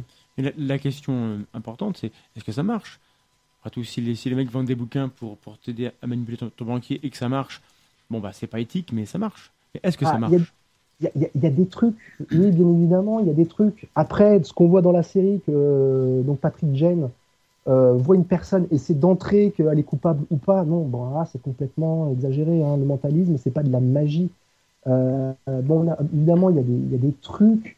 Euh, bon, j'ai des amis mentalistes, mais bien évidemment, ils m'en parlent pas de, de, de, ces trucs. Mais il y a toujours un truc c'est toujours un truc, c'est pas, euh, c'est pas universel. Déjà, beaucoup, euh, pour avoir côtoyé à un certain moment quelques forums de magie, bon bah il y a beaucoup de magiciens qui vont par exemple utiliser bah, de la synergologie ou qui vont utiliser euh, de la programmation neurogestuelle ou toute autre science ou pseudoscience. Des fois, ils peuvent avoir des bonnes sources et des fois, ils peuvent avoir des, des, des mauvaises. Mais vu qu'on reste tellement vague, on reste dans un effet Barnum, Oui. le magicien ne se trouve pas bloqué. Hein. Il se trouve rarement bloqué quelque part. Il va vous donner une affirmation, il ne tombe pas dessus, il va rebondir. Bien sûr. Après, c'est tout l'art de- d'être dans le, dans le flux de parole, de, de faire oublier les erreurs et Mm. de d'appuyer sur les, les moments où ah, on tombe sur un truc vrai et la personne en face réagit de manière euh, efficace. Ah oui, bah et, ce qui est terrible, c'est que les- quand les gens veulent que la personne en, en- en face d'eux soit capable de, de lire euh, en elle, elles oublient tout- tout- toutes les erreurs. Elles vont retenir que les éléments qui, qui- qui ont marché. Et euh, notamment en particulier, bon, c'est là on est chez les, les médiums, mais on, surtout aux États-Unis, on, on- on voit des gens, qui, donc dans des programmes télé, c'est assez terrible, Mhm. avec une, une salle en, en face d'eux, et disent voilà, alors j'ai euh, euh, quelqu'un dont le nom commence par un J, c'est toujours par un J, parce que J c'est la lettre qui est la plus présente dans les, dans les prénoms. Jack, Et voilà. Et, euh, et puis donc il observe un, un peu les gens, et puis quand quelqu'un réagit, bah, du coup il se tourne vers, vers la, la personne, voilà, et il va envoyer des des, des guesses comme ça, enfin des, des, des, des conjectures. Et puis sur le lot, bah, il, il va dire, il va dire une phrase dans laquelle il y a quatre éléments, et sur les quatre éléments, hop, il y en a un qui, qui, qui marche plus ou moins bien. Bah, du coup, on va oublier les, les, les trois autres. Mhm. Mais ça, le mec va être capable de le lire par le langage non verbal entre guillemets de, de- de la personne qui est en face. Mhm. Euh, mais voilà, est-ce que là-dessus on a des, est-ce qu'on a de des publications, des, des, des choses sur la manière dont, dont ça, ça, ça, ça fonctionne? Alors, pas ma connaissance. Il ne me semble pas qu'en essayant, dans, dans- on va dire, dans le domaine de, de la... C'est ta question, hein, dans le domaine du mentalisme, etc. Oui, enfin, des, médiums, etc. Enfin, le- on, on sait que ça marche. On sait qu'on est capable, lorsqu'on manipule les gens, de voir des micro, des micro-expressions ou, ou pas d'ailleurs, enfin, ou, ou d'autres choses. Mais est-ce qu'on sait à quel niveau ça se joue la, la lecture des réactions des gens dans le code reading? Euh, pour les micro-expressions, il y a énormément de publications. Par contre, en lien avec le call reading, il ne me semble pas. Après, je peux me tromper, je- parce que les, les publications non verbales, c'est plus de 7000 publications. Oui. Donc, il y a quoi lire, généralement. T'as pas tout lu anglais. J'ai pas tout lu, non. Et toi, euh, tu as tout lu ce qu'il y avait en biologie euh, Voilà, bon, euh, je charrie parce qu'il y a beaucoup plus en biologie, mais voilà, en non-verbal, c'est très très florissant. Et euh, personnellement, hein, je suis absolument pas expert, j'ai fait vraiment qu'effleurer euh, tout, ce qui, tout ce qui se dit. En tout cas, c'est super passionnant. Mais euh, est-ce qu'on a des questions du chat? Est-ce que Non. là, je, là, je fatigue. Je suis, je suis- je suis en panique. Il est en train de C'est le décéder, le décès pauvre. aussi pour moi, hein, je vous rassure. Ah, c'est dur. Pas tellement en ce moment. euh, Il y a une discussion qui a lieu sur le sur Avec le- Darren Brown. sur les langues le langage avec Linguisticae qui est arrivé sur le chat, Ah, bonjour. qui Oui. tombe à pic. Bah voilà, référez-vous pour tout ce qui est langue et langage euh, sur euh, Linguisticae. euh, il connaît mieux le Demande sujet. à Linguistique en, en, en direct sur le chat quand est-ce qu'il veut venir euh, faire une émission avec nous pour parler de, de l'histoire des, des langues, du côté darwinien de- du langage et de, et de qu'est-ce que c'est qu'un langage. Viens me dire ça en privé, Linguisticae. Viens. Bref. Euh, donc, Tu cherches des linguistiques amateurs dans ta région est-ce est-ce est-ce est-ce qu'on a d'autres pistes sur pourquoi est-ce que ça marche? Pourquoi est-ce que ça, ça sé- séduit les gens? Euh, Il y, a aussi, euh, il y a aussi le fait, comme je disais, que le non-verbal est très peu vulgarisé. Euh, si je demande aux gens de me citer un scientifique dans le domaine du non-verbal, généralement, la plupart des gens vont me citer Paul Ekman. Ils seront incapables de me citer autre chose. Il faut savoir que euh, en français, il doit y avoir que deux livres de Paul Ekman, euh, alors qu'il a publié euh, d'autres livres aux États-Unis. Euh, pourtant, il y a beaucoup, beaucoup de recherches. Il y a le domaine francophone qui est quand même assez actif dans euh, le domaine du non-verbal. Malheureusement, c'est pas les bouquins qu'on retrouve euh, en tête de gondole de la Fnac. Euh, les, les pseudosciences utilisent vraiment ce champ libre pour dire, avec des titres souvent très très attractifs, voilà, vous serez capable de décrypter le non-verbal, de lire dans le cerveau des gens, de détecter le mensonge, rien qu'en lisant le livre. Donc, euh, ah, le livre, il coûte 20 euros, bon, bah, pour 20 euros, je le fais. Puis généralement, derrière, euh, on lit le bouquin, on se fait, on se fait quelquefois souvent, souvent convaincre. hein. Bon, quelquefois, on se dit non, c'est quand même un petit, un petit peu trop extraordinaire, mais c'est pas le cas de tout le monde. Tout le monde n'a pas la culture scientifique et l'esprit critique. Et puis, on se dit, bon, bah voilà, quand, quand vous voyez euh, un expert invité dans un journal télévisé ou invité dans un grand quotidien français, que ce soit l'Express, le Figaro, euh, etc., ben, ça a un sacré argument d'autorité quand même. Et du coup, euh, les, les experts qu'on qu'on voit euh, à la télé et qui sont euh, fi- finalement le, ceux par qui, à travers qui le, les, ces no- notions-là atteignent le public, euh, combien on en a des, des- des experts euh, catholiques? Parce que, en, en général, c'est le même. Enfin, c'est c'est un petit vivier. euh, les journalistes euh, et les, gens qui programment les émissions ne vont pas se casser la tête et rappellent toujours à peu près la même personne. Donc, j'imagine qu'on on doit avoir 4-5 qu'on voit tout, le temps euh, à la télé et à la radio. Alors, qui sont-ils? Enfin, sans forcément s'intéresser aux, personnes, mais euh, c'est quoi leur profil? Euh, alors c'est souvent, par contre, les profils, c'est rarement des scientifiques, hein, bizarrement. Euh, moi j'ai connu par exemple des scientifiques qui, qui avant avaient fait la formation de synergologie. Euh, une grande partie, euh, si ce n'est quasiment la totalité des scientifiques, c'est-à-dire des, des- des étudiants en psychologie, etc., parce qu'à la base c'est surtout euh, bah, des gens qui, qui sont, qui sont étudiants, ont quitté, hein, euh, ont quitté la synergologie. Après, je sais pas du tout pour euh, la PNG ou la PNL, ça, j'ai pas parlé de la PNL, mais c'est autre chose. La programmation neurolinguistique. Pro- programmation neurolinguistique, qui n'est pas une pseudoscience du non-verbal, mais qui est plutôt une pseudoscience de la communication. Ben, ça, on, en parlera dans la troisième partie, les, voilà. les pseudosciences. Euh, et quelle était ta question? Je suis désolé, j'ai un peu de mal. Le, le profil des, des- des experts, Oui, le les- gens qui parlent de, de- de ça, c'est qui? Euh, alors, c'est généralement des coachs, des formateurs, euh, des personnes qui travaillent éventuellement dans les médias. Quelquefois, c'est des personnes même issues du milieu pseudo-scientifique. Alors, c'est très paradoxal puisque la, quelquefois, dans, dans certaines pseudosciences, on cherche à avoir la validité de la science, mais on accueille à bras ouverts euh, certains pseudo-scientifiques. Euh, euh, il y a un peu, donc il peut y avoir des, fut un temps, il pouvait y avoir des, avocats, des juges, des policiers, euh, des politiciens. Donc là, on, rentre quand même dans un champ qui commence petit à petit à devenir dangereux, même, même des fois dans le soin, hein, euh, qui peut devenir dangereux, puisque là, on, on peut toucher à des, des secteurs où des personnes ont de responsabilités, mais ils vont fier leur analyse à quelque chose qui n'est pas prouvé. Et je prends, je prends un exemple, par exemple, pour des juges ou des avocats, même des policiers.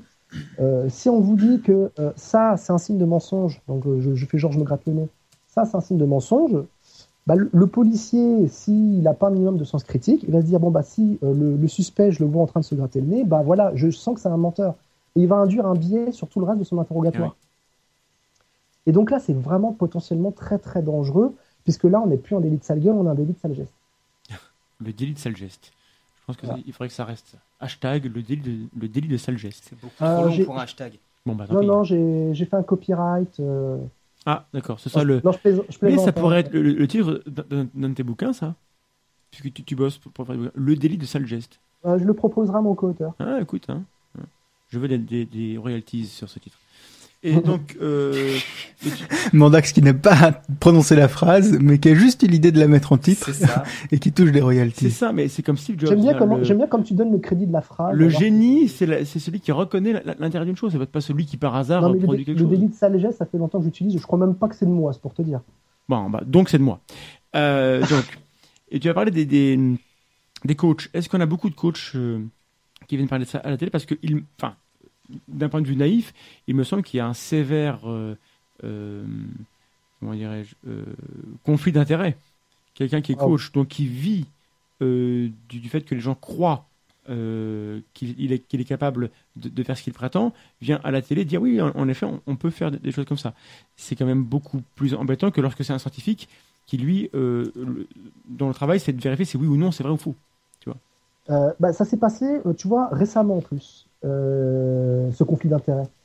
Euh, Il y a une émission de radio présentée par Flavie Flamand euh, il, y a quelques, il y a quelques semaines sur RTL, euh, dont j'ai oublié le nom. Euh, de toute façon, j'ai fait un article, euh, mon Oui. dernier article que j'ai publié là-dessus, euh, en parle, où il y avait justement deux coachs. Alors, il se trouve que ces deux coachs, je les connais. Euh, il y a un synergologue et il y a un coach en éloquence que je connais, pour qui j'ai de la sympathie. Euh, mais bon, qui quelquefois n'est pas exempt de dire des bêtises. Mais euh, là, il y a eu clairement un, un- un conflit d'intérêts, mais malgré tout, le coach en éloquence était dans son bon droit puisqu'il ramenait toujours factuellement à des, à des écrits scientifiques euh, certaines affirmations extraordinaires euh, données par le synergologue. Donc on peut Et être là- coach, mais avoir une éthique euh, et, Tout à fait, et des oui, références scientifiques. hein, on ne dit pas le contraire.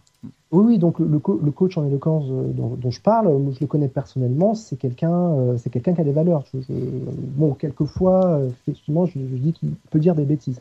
Mais dans, dans, ce, dans l'émission, ce qui a été absolument incroyable, c'est de voir le parti pris de, de- de la journaliste qui donnait raison au synergologue en disant bon, bah, on est là pour s'amuser, etc. En gros, ce que disait le synergologue était beaucoup plus sympathique et plaisant à entendre que ce que disait euh, le, le coach en éloquence, qui sourçait ce qu'il disait et qui prévenait les gens de, de l'éventuel danger de la synergologie.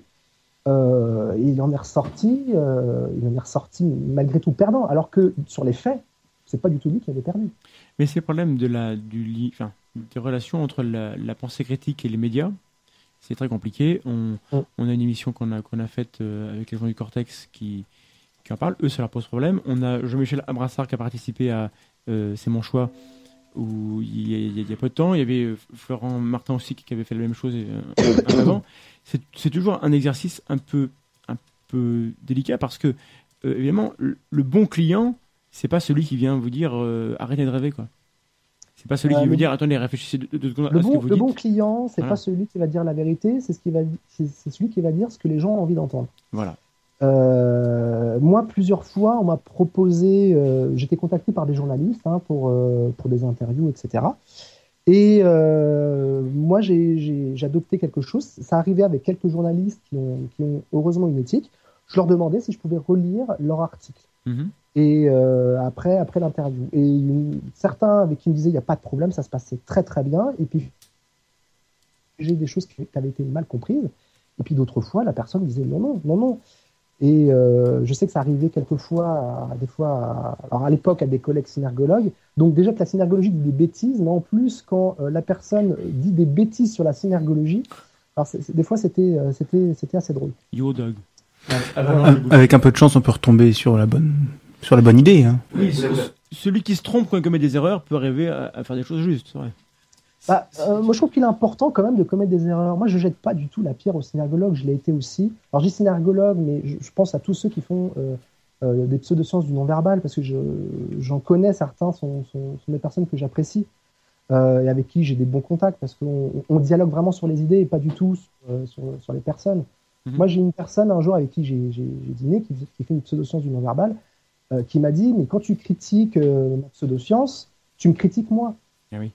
Pas du tout, pas du tout. Et, et ça, j'ai eu beaucoup de mal à, à lui faire comprendre que euh, moi, je suis mais totalement ouverte. Je fais d'ailleurs souvent des appels aux synergologues, euh, notamment, parce que c'est vraiment le domaine que je connais le plus, euh, pour venir dialoguer. C'est encore arrivé aujourd'hui. J'ai fait connaissance d'une synergologue très sympathique et absolument ouverte, qui est prêt même à soumettre à des tests avec des amis qui sont, qui sont doctorants, qui sont chercheurs dans ce domaine-là, pour tests justement évaluer. Bah, des- faire, euh, prêter à des expériences, etc. pour voir si on peut détecter le mensonge avec les méthodes de, de Pas forcément le mensonge. euh, je ne vais pas donner des détails sur la personne parce que ça, euh, voilà, je tiens à garder quand même son, son anonymat. Mais voilà, elle a, elle a certaines affirmations euh, qu'on peut penser extraordinaires. On, on Mhm. est ouvert à l'idée qu'elle puisse nous démontrer que que- qu'elle a raison, D'accord.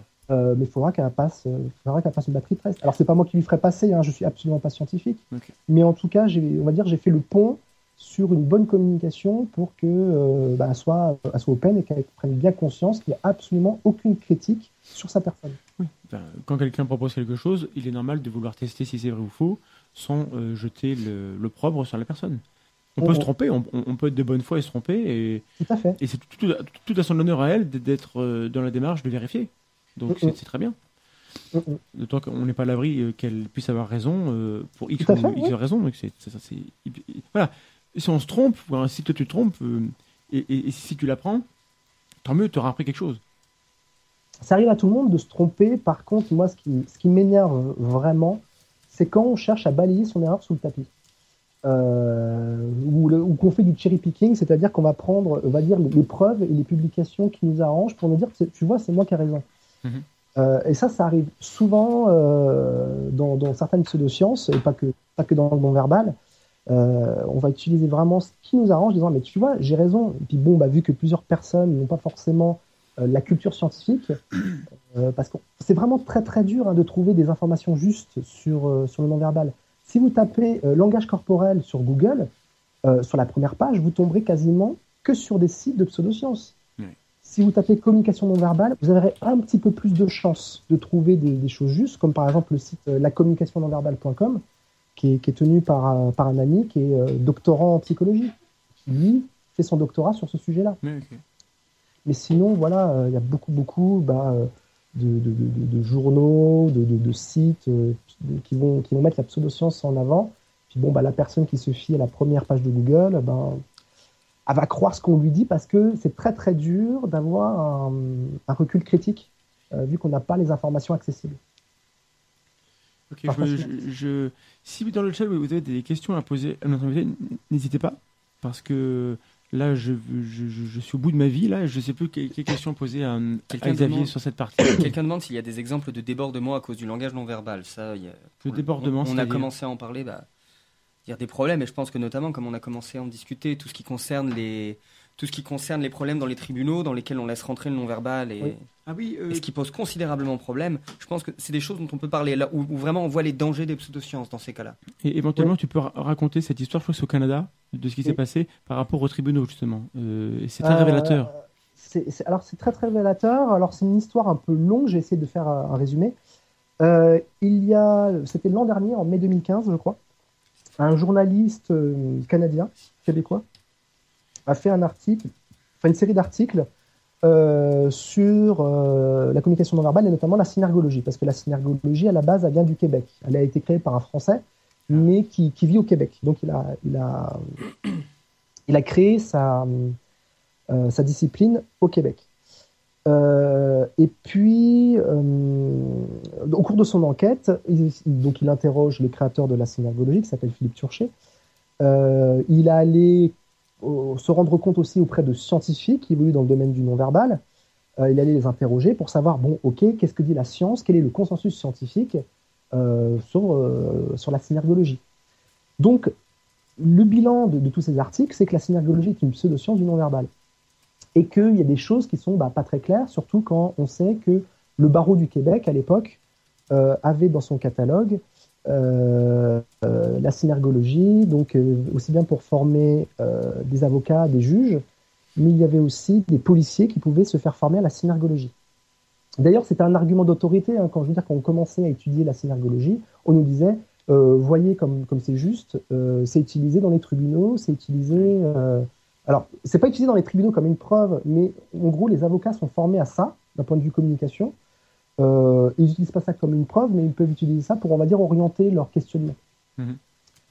Et, euh, et donc, suite à, à ces articles, euh, il y a eu une mise en demeure de- du journal par Philippe Turchet, son avocat, qui a dit voilà, vos articles sont mensongers. Bien entendu que la synergologie a une assise scientifique. Voici d'ailleurs les références scientifiques où sont citées Oui. la synergologie. Et donc- là, attendez, parce que plot twist de dingue. Euh, alors là, le plot twist, il est absolument magnifique. Je vous conseille d'aller voir euh, le blog de Danny Plouffe, euh, qui a un blog qui s'appelle euh, Le Sceptique. Donc c'est www.lesceptique.ca, il me semble, ou sceptique.ca, où il a fait tout un article sur, sur ça.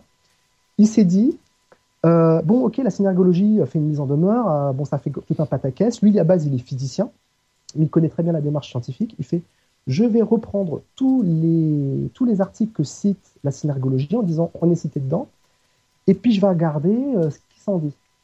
Sauf que euh, tous les articles ne valident pas la synergologie. Certains même sont très critiques envers la synergologie.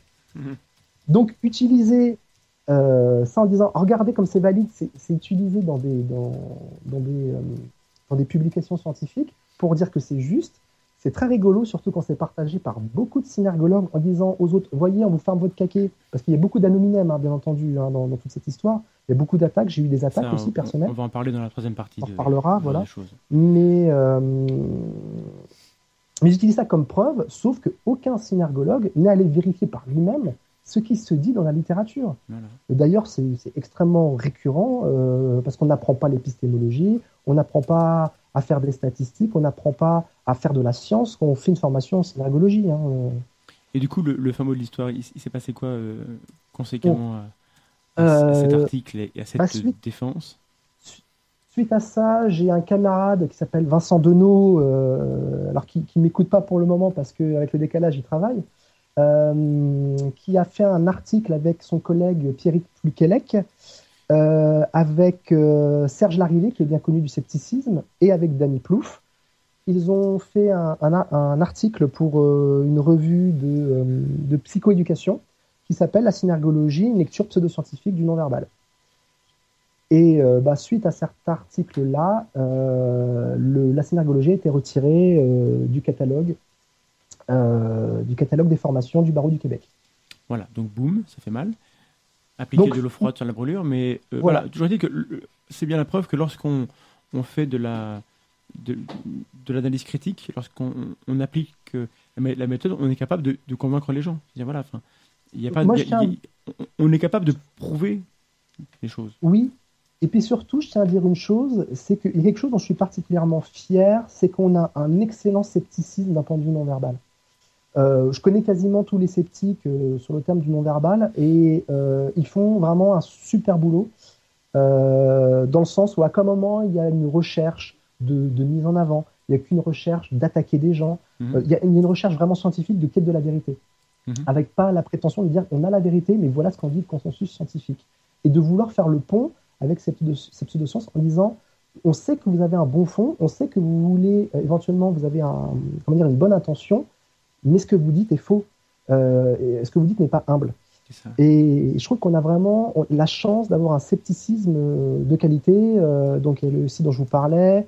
Euh, il y a au Québec, donc par Vincent Donneau et Pierrick Pluquelec, un centre des sciences du non-verbal qui vient de se monter pour vraiment étudier de manière scientifique tout- toutes les sciences du non-verbal. Parce que la science du non-verbal, on ne peut pas la résumer à une discipline qui est, par exemple, la psychologie.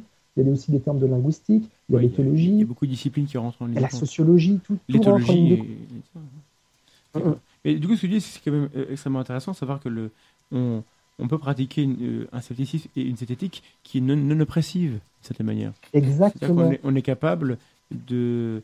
Quand en face, il, faut, il faut que les, les gens en, en face, entre, entre guillemets en face, comprennent que lorsqu'on on, on remet en cause les prétentions d'une discipline, on n'est pas en train d'accuser les gens qui sont dans la discipline de mentir. On, on pense pas juste- d'idiots sur on pense juste qu'ils se trompent. Et c'est arrivé à tout le monde de se tromper au moins une fois dans, dans, dans sa vie. Et, Ouais. et c'est pas grave, il faut juste accepter la critique et y répondre. D'ailleurs, c'est une grande preuve de, de- de courage, de force de caractère et d'humilité de dire je me suis trompé Euh, par le passé, je le reconnais. D'ailleurs, je tiens à dire que euh, je me suis trompé et que je le reconnais. c'est bien. À l'époque. À l'époque. Oh, il m'arrive de me tromper encore. C'est bien la hein, preuve euh, de, de ta, ta grande maturité intellectuelle. Et on Oh, va faire une deuxième pause, Mandax, une deuxième pause flatteur. musicale avant de s'intéresser donc à l'aspect pseudo-scientifique et à, à ce qui peut ressembler un petit peu à des aspects de dérive sectaire, parce qu'on on retombe toujours sur les mêmes questions lorsqu'on s'intéresse aux pseudosciences, à savoir com- comment, enfin, quelle est le, la manière dont, dont ces idées se répandent et comment elles se défendent surtout. Et ça, ça, ça sera intéressant euh, parce que tu pourras nous parler de, de toi, ton expérience à toi par rapport à la synagogie, comment tu, tu en es sorti et comment les gens ont réagi dans, dans le milieu. Et euh, on va voir que c'est pas c'est pas tout rose. Vled. Eh bien, on va faire une pause musicale avec Tears for Fears et on va voir si vous connaissez le morceau, ça m'amuse. Et on va voir si vous voyez un petit peu d'où est-ce qu'on a pu le piocher celui-ci. Ah bon.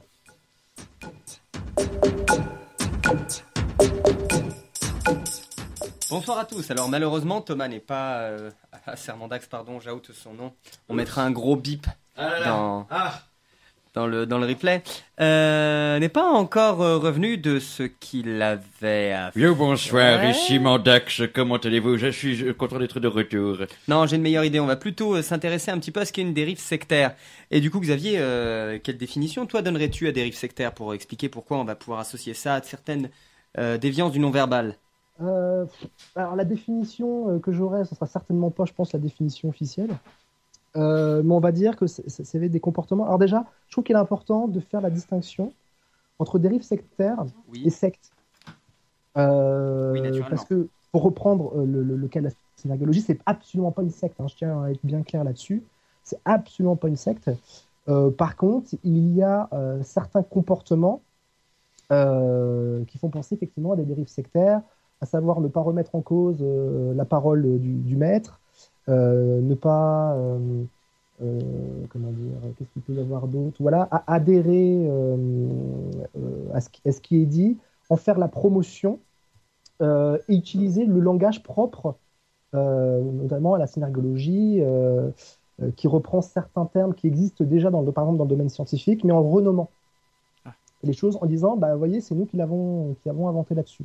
Alors, bien, bien évidemment, on va dire, entre guillemets, qu'il l'améliore, euh, mais c'est pas pour autant que euh, c'est juste et que c'est vrai. Quand tu dis améliore, c'est-à-dire, enfin, il, il le précise. Alors, améliore avec des gros, avec des gros, gros, gros guillemets. Euh, par exemple, euh, je pense, je pense à une, une- une théorie en synergologie qui s'appelle le- le- les figures d'autorité. Et euh, non, pas les figures d'autorité, pardon, c'était les. Ah, j'ai- Excusez-moi, je suis malade, j'ai oublié complètement le nom. Euh, bref, c'est sur euh, une certaine manière de, de- de lire les émotions. Mhm.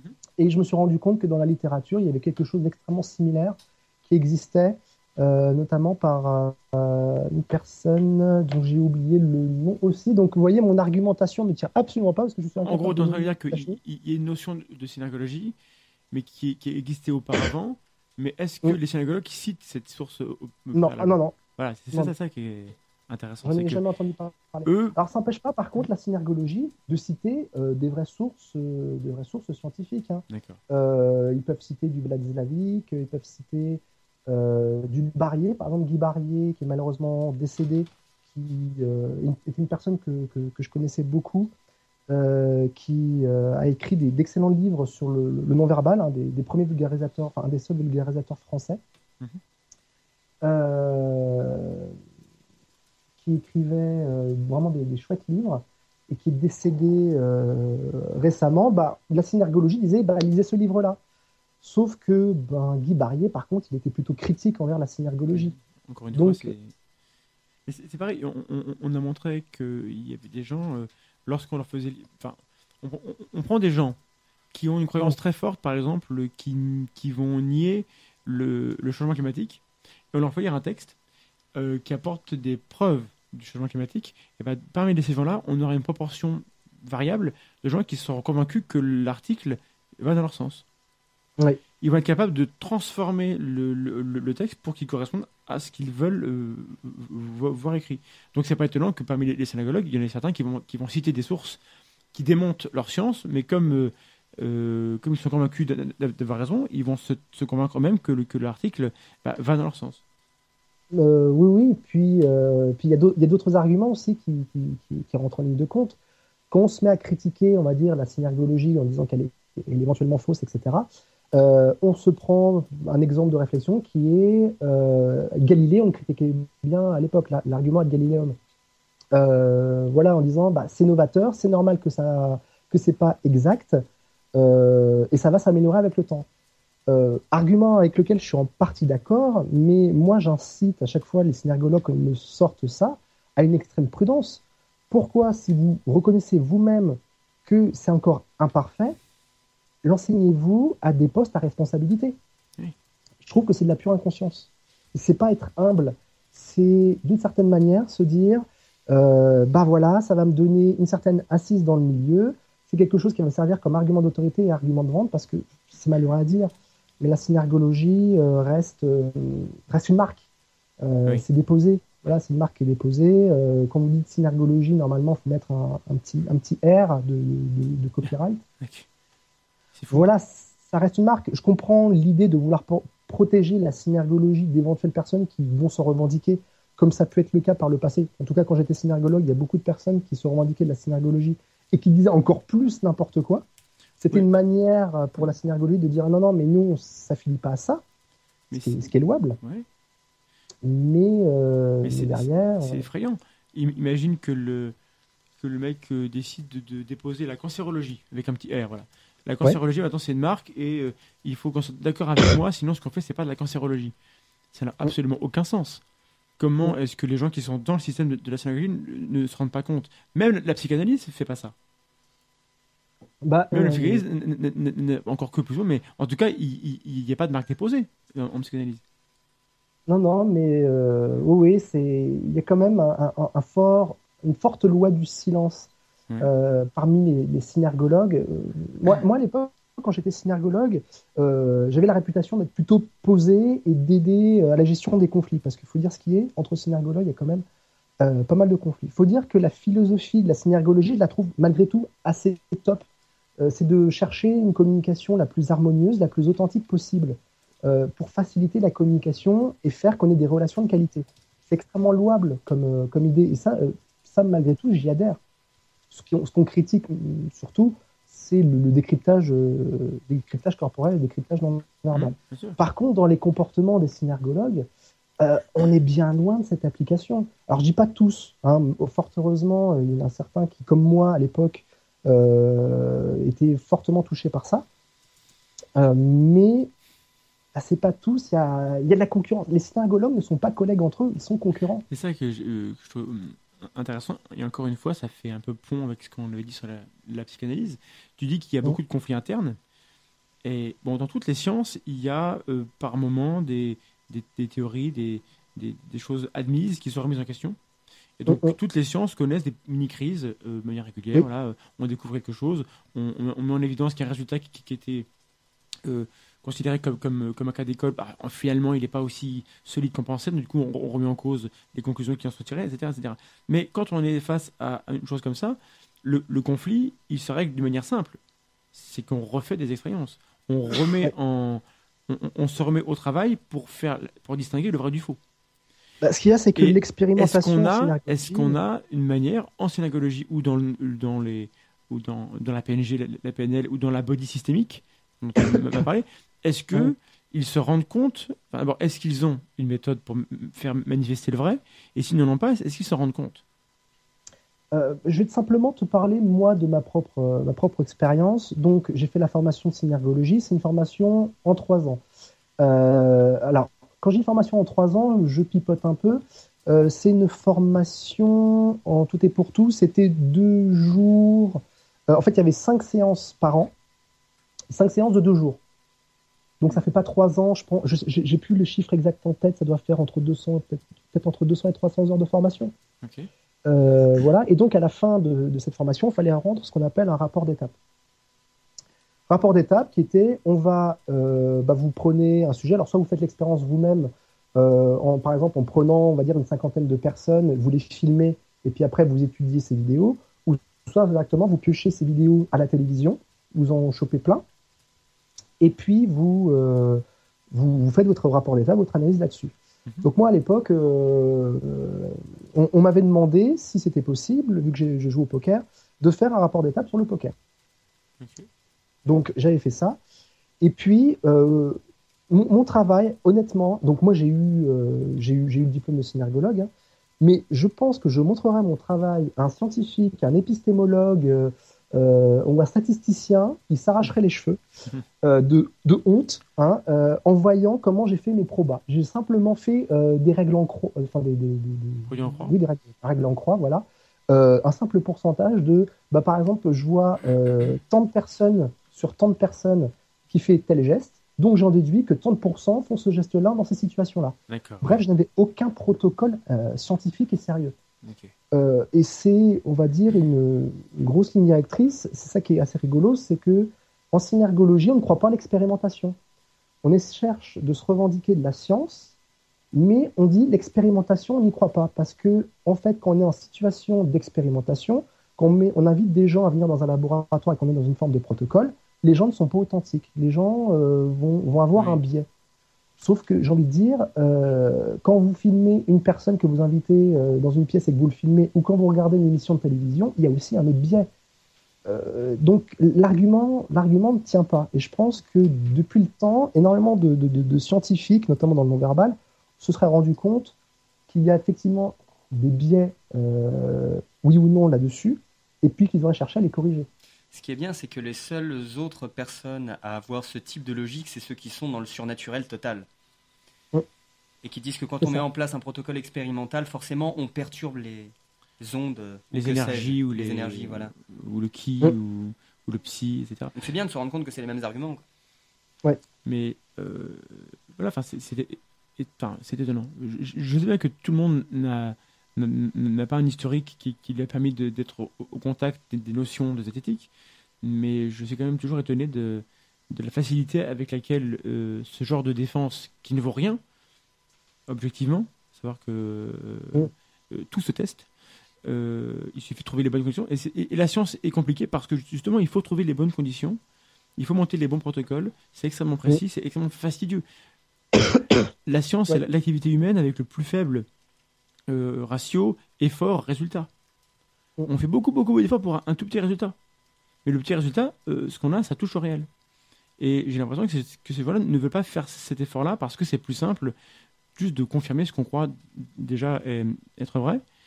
Et alors, euh, il faut qu'ils acceptent que c'est pas euh, suffisant. Quoi. La synergologie existe depuis 1996.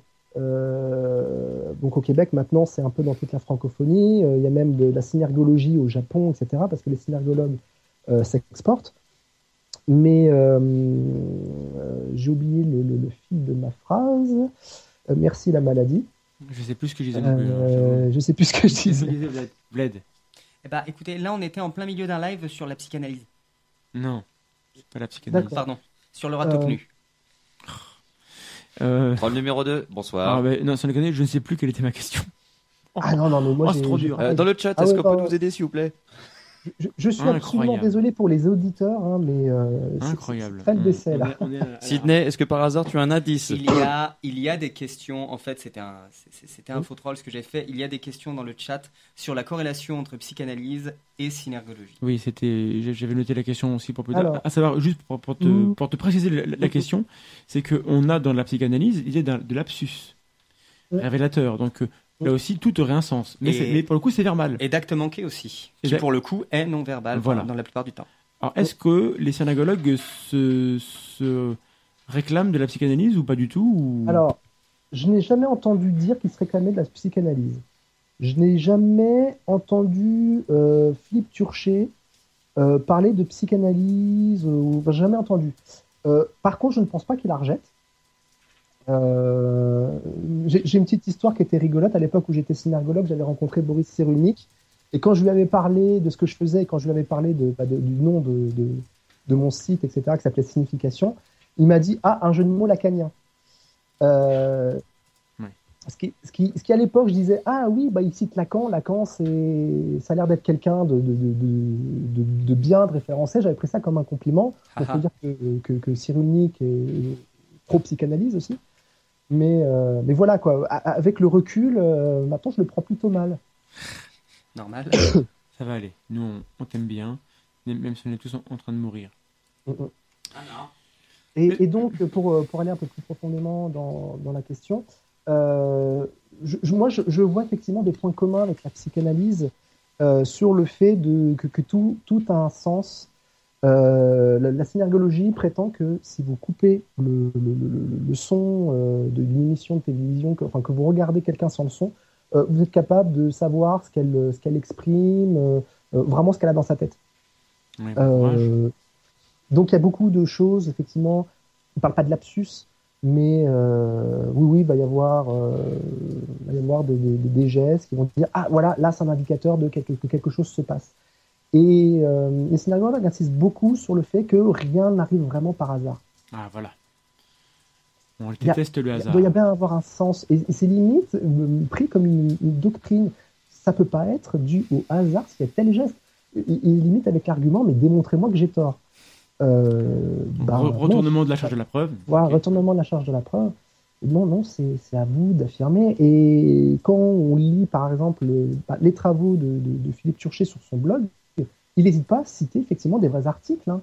des vrais articles de, revues, des vrais articles scientifiques, mais euh, en essayant, on va dire, d'asseoir son, discours. Sauf que ça lui donne pas raison pour autant. Et du coup, euh, est-ce que euh, par rapport aux autres pseudosciences un peu, un peu plus âgées dans les mêmes zones, je pense à la phrénologie, je pense à des, des choses comme ça qui maintenant n'ont plus cours. C'est des choses qui, qui sont, qui sont oubliées. La phrénologie, Oui. pour, pour, pour rappeler aux, aux gens, c'est ces médecins, c'était des médecins, qui prétendent que dans la forme du crâne, on va retrouver, crâne, ouais. voilà, on- on- il y aura la bosse des maths, il y aura le, le sillon, ceci, cela. Enfin, On, on va retrouver des, des traits de caractère dans la forme extérieure du Oui. crâne. Euh, comment est-ce que c'est, c'est- est-ce que tu sais Et Si tu sais pas, bah, je te pose une colle et c'est pas grave, hein, tu, tu m'en. Est-ce qu'on sait comment ça a disparu C'est ça. Parce qu'au final, Euh, à, à- à l'heure actuelle, c'est tout le monde La sait. que non, non, Voilà. ça a disparu. Bah, il y a eu pas mal de publications, je pense aussi à l'époque, beaucoup de critiques sur, euh, sur la phrénologie. Il n'y a pas eu que la phrénologie, il y a aussi la physiognomie. La physiognomonie. La physiognomonie. Voilà, elle est dure à, à- elle est dure à dire Et sans, qu'est-ce que- et perdre ses qu'est-ce que c'est? Euh, bah, en fait, c'est euh, comment dire, c'est euh, c'est l'observation de l'apparence physique d'une personne, euh, notamment par exemple les, les traits du visage. Et puis, euh, grâce à ça, on peut déterminer le caractère, euh, la personnalité. Mhm. Et ça a donné lieu, par exemple, au racisme scientifique, Ah oui, c'est clair. euh, qui, disait que, ben, bah, voilà, les juifs, euh, vu qu'ils avaient euh, tel, tel nez, etc., c'était tel truc. c'est très proche de la phrénologie, pour le coup. Voilà, je reçois un message privé qui me dit que la phrénologie, c'est ma agenda. Euh, moi, je suis pas du tout euh, spécialiste en phrénologie, je connais euh, surtout de noms, donc savoir comment ça a disparu, je pense que c'est surtout grâce au un gros gros travail scientifique qui a été fait, qui a complètement dévalué, de même que la physiognomonie, ça a aussi disparu, même si c'est encore utilisé avec parcimonie par certaines personnes. J'ai eu l'occasion à un moment de débattre avec une biologiste qui, qui était raciste et qui utilisait des arguments de ce genre pour justifier que. Les Noirs étaient inférieurs. Bah, c'est classe. Ah, Voilà, c'était c'était super, j'étais j'étais- j'étais très joyeux. Euh, euh, et puis après, il y a la, la morphopsychologie qui, qui existe toujours, euh, mais qui n'a pas forcément, euh, qui a pas forcément grand, grand, comment dire, qui a pas aussi grande portée qu'elle a pu l'avoir avoir pendant un moment. C'est dit surtout quoi vu dans, dans, dans comment? Elle dit quoi, la morphopsychologie? La morphopsychologie, c'est quasiment la même chose que la physiognomonie, mais euh, sans le racisme, on va dire. En fait, c'est surtout des personnalités du genre, bon bah voilà, lui il va avoir le visage rond, donc c'est plutôt quelqu'un de doux. Euh, lui il va avoir le visage carré, c'est quelqu'un de plutôt énergique. Bon, je, je dis peut-être des bêtises, hein, j'en sais rien, mais vu que c'est reconnu euh, vraiment universellement que c'est une pseudoscience, ce n'est pas enseigné dans des cursus de psychologie, enfin je l'espère pas en tout cas. Mm. Euh, donc la morphopsychologie, ça ne se voit que dans des bouquins en tête de gondole de la FNAC, ça se voit que dans les, des magazines genre un peu Psychologie ou Marie-Claire ou euh, Femmes Actuelles, etc. Mais ça se voit encore. Et ça se trouve encore, mais ça, ça a moins d'impact, euh, ça a moins d'impact qu'auparavant. Loki, tu voulais intervenir Oh non, j'allais juste dire que John Wayne Gacy avait un visage rond.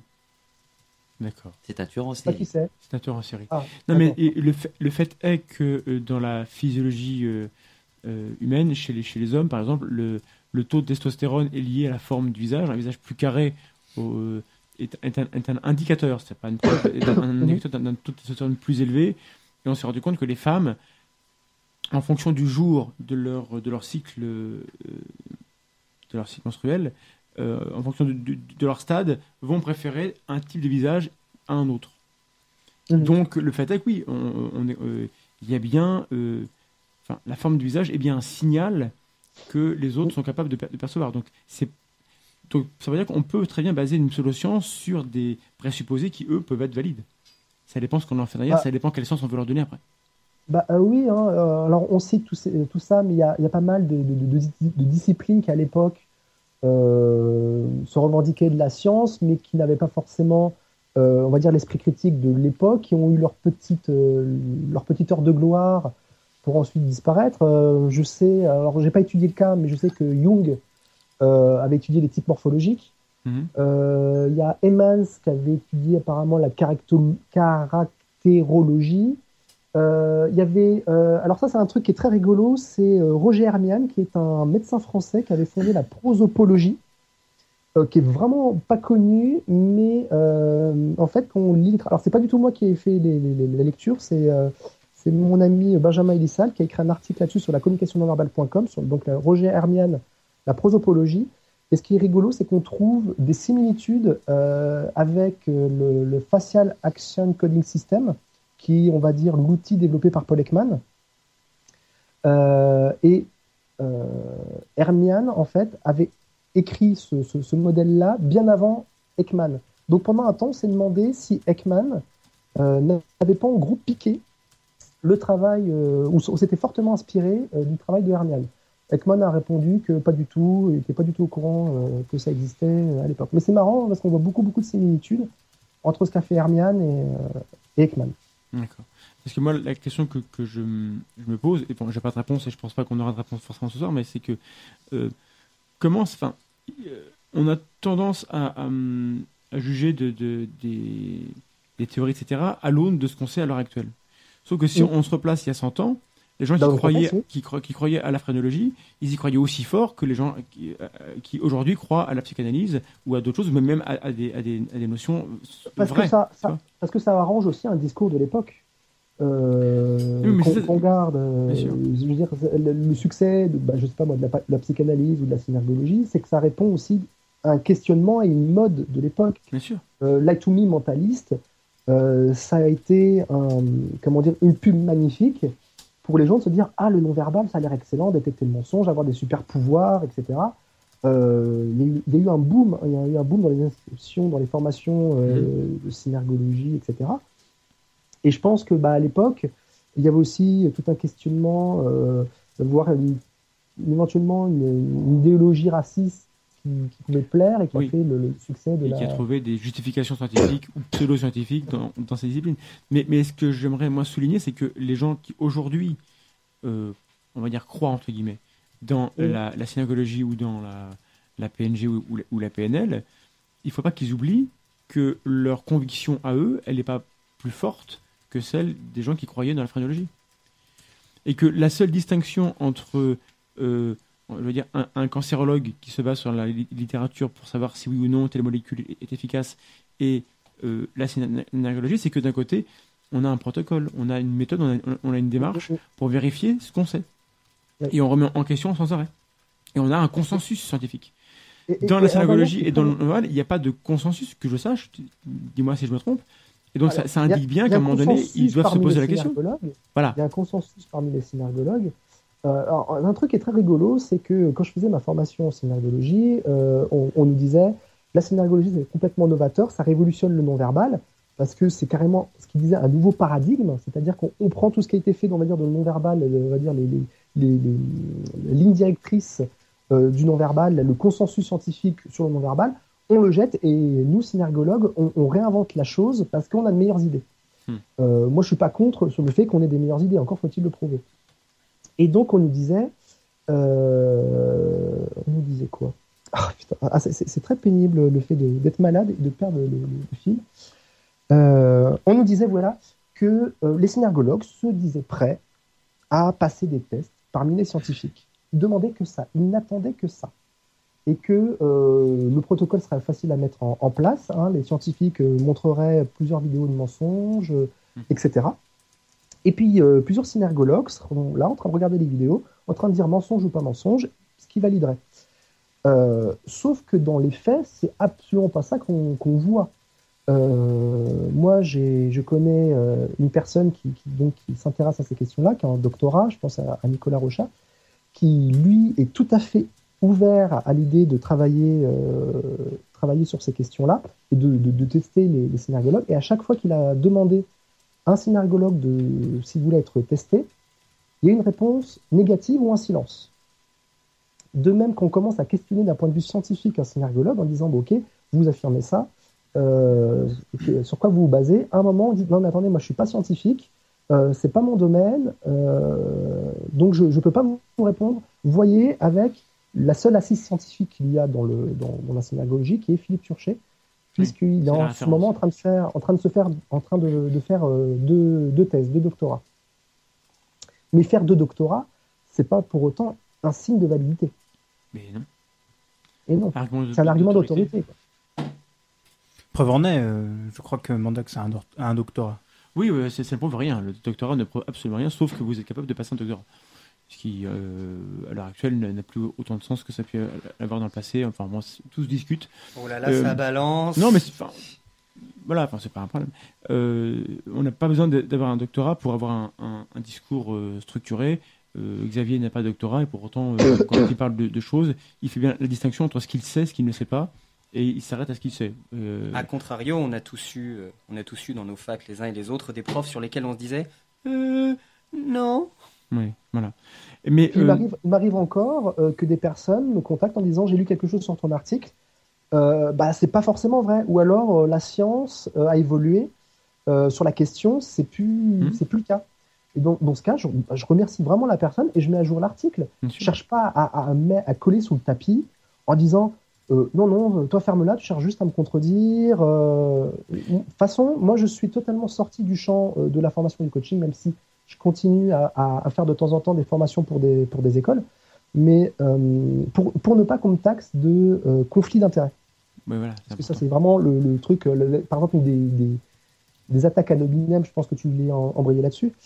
Euh, une attaque ad hominem qu'on se prend souvent quand on critique la synergologie, c'est qu'il y a conflit d'intérêts, c'est que voilà, on cherche à, à avoir le monopole, on cherche à, à démonter leur, leur commerce.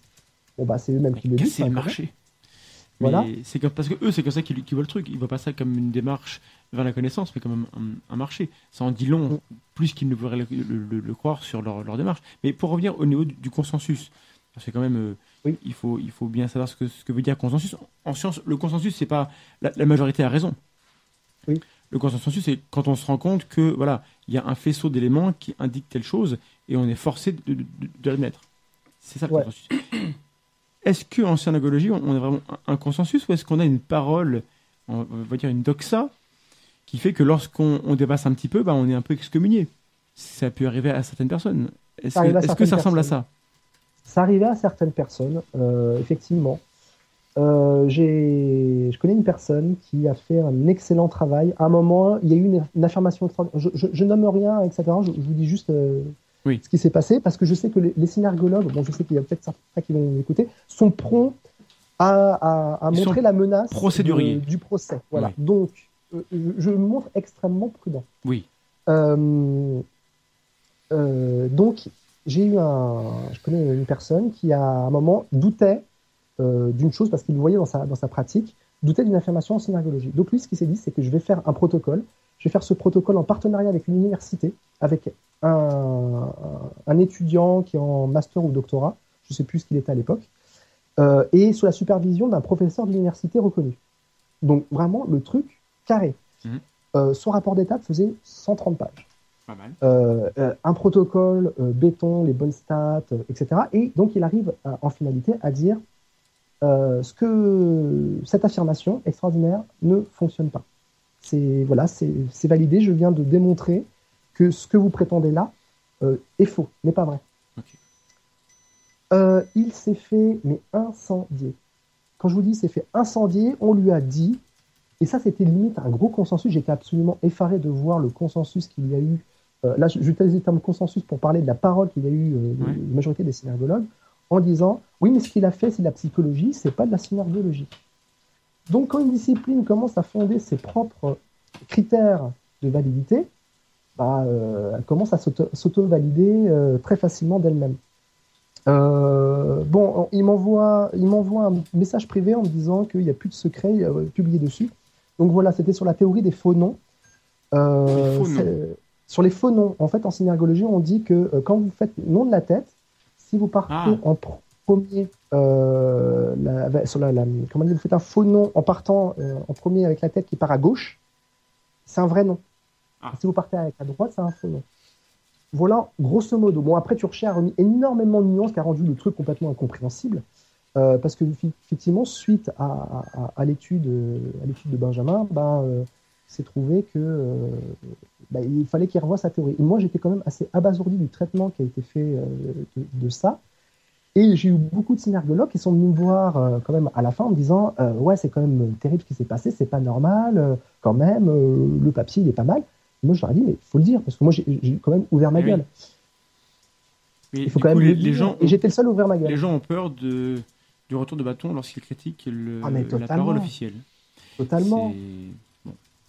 Alors ça pour dire que Et- dans le monde et- scientifique, ça se passe pas comme Ouais. ça normalement. Ça peut arriver, parce Bah, qu'il y a- non. il y, a des pachas partout, mais euh, normalement, euh, le mec qui vient vous prouver qu'une théorie est fausse, euh, il a intérêt à, à bien s'y prendre, mais si la- l'article est bien fait, eh ben, euh, tout le monde accepte. Et, et le pacha, si c'est pas un connard, il va dire merci. Mm. Il se déplace, il va, il va, il va- il va dire merci au mec, voilà, bah, vous prouvé que, que, que, que je me trompe, merci beaucoup. Ouais. Malheureusement, c'est pas comme ça que ça se passe dans les pseudosciences, parce que évidemment, c'est le, le vrai importe moins que ce qu'on voudrait euh, que le réel soit. J'ai- dîné avec euh, un moment un, un ou une synergologue, hein, j'utilise le, le genre neutre, euh, un moment qui m'a dit, euh, enfin quand je lui questionnais sur la, la synergologie, qui m'a dit non mais attends, mais moi ça me rapporte des clients. Et je fais oui mais attends mais sur la vérité. Je fais, bah des fois ça marche, des fois ça marche pas. Je trie le bon grain, de- le- le- entre guillemets le bon grain de livret, mais euh, mais ça me fait bouffer.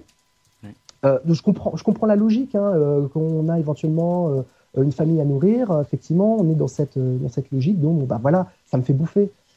Par contre, ça devient particulièrement dangereux quand bah, euh, ces personnes-là commencent à avoir pignon sur rue et commencent à avoir euh, euh, un, certain, poids, et puis qui commencent à, parler à la télévision, faire des plateaux télé, etc., des émissions de radio, des journaux, et, de, dire ça sans sourciller à un moment ou à un autre, en train de se dire, en sachant pertinemment qu'il y a des trucs qui vont pas, mais de se dire, ah, ça me fait bouffer.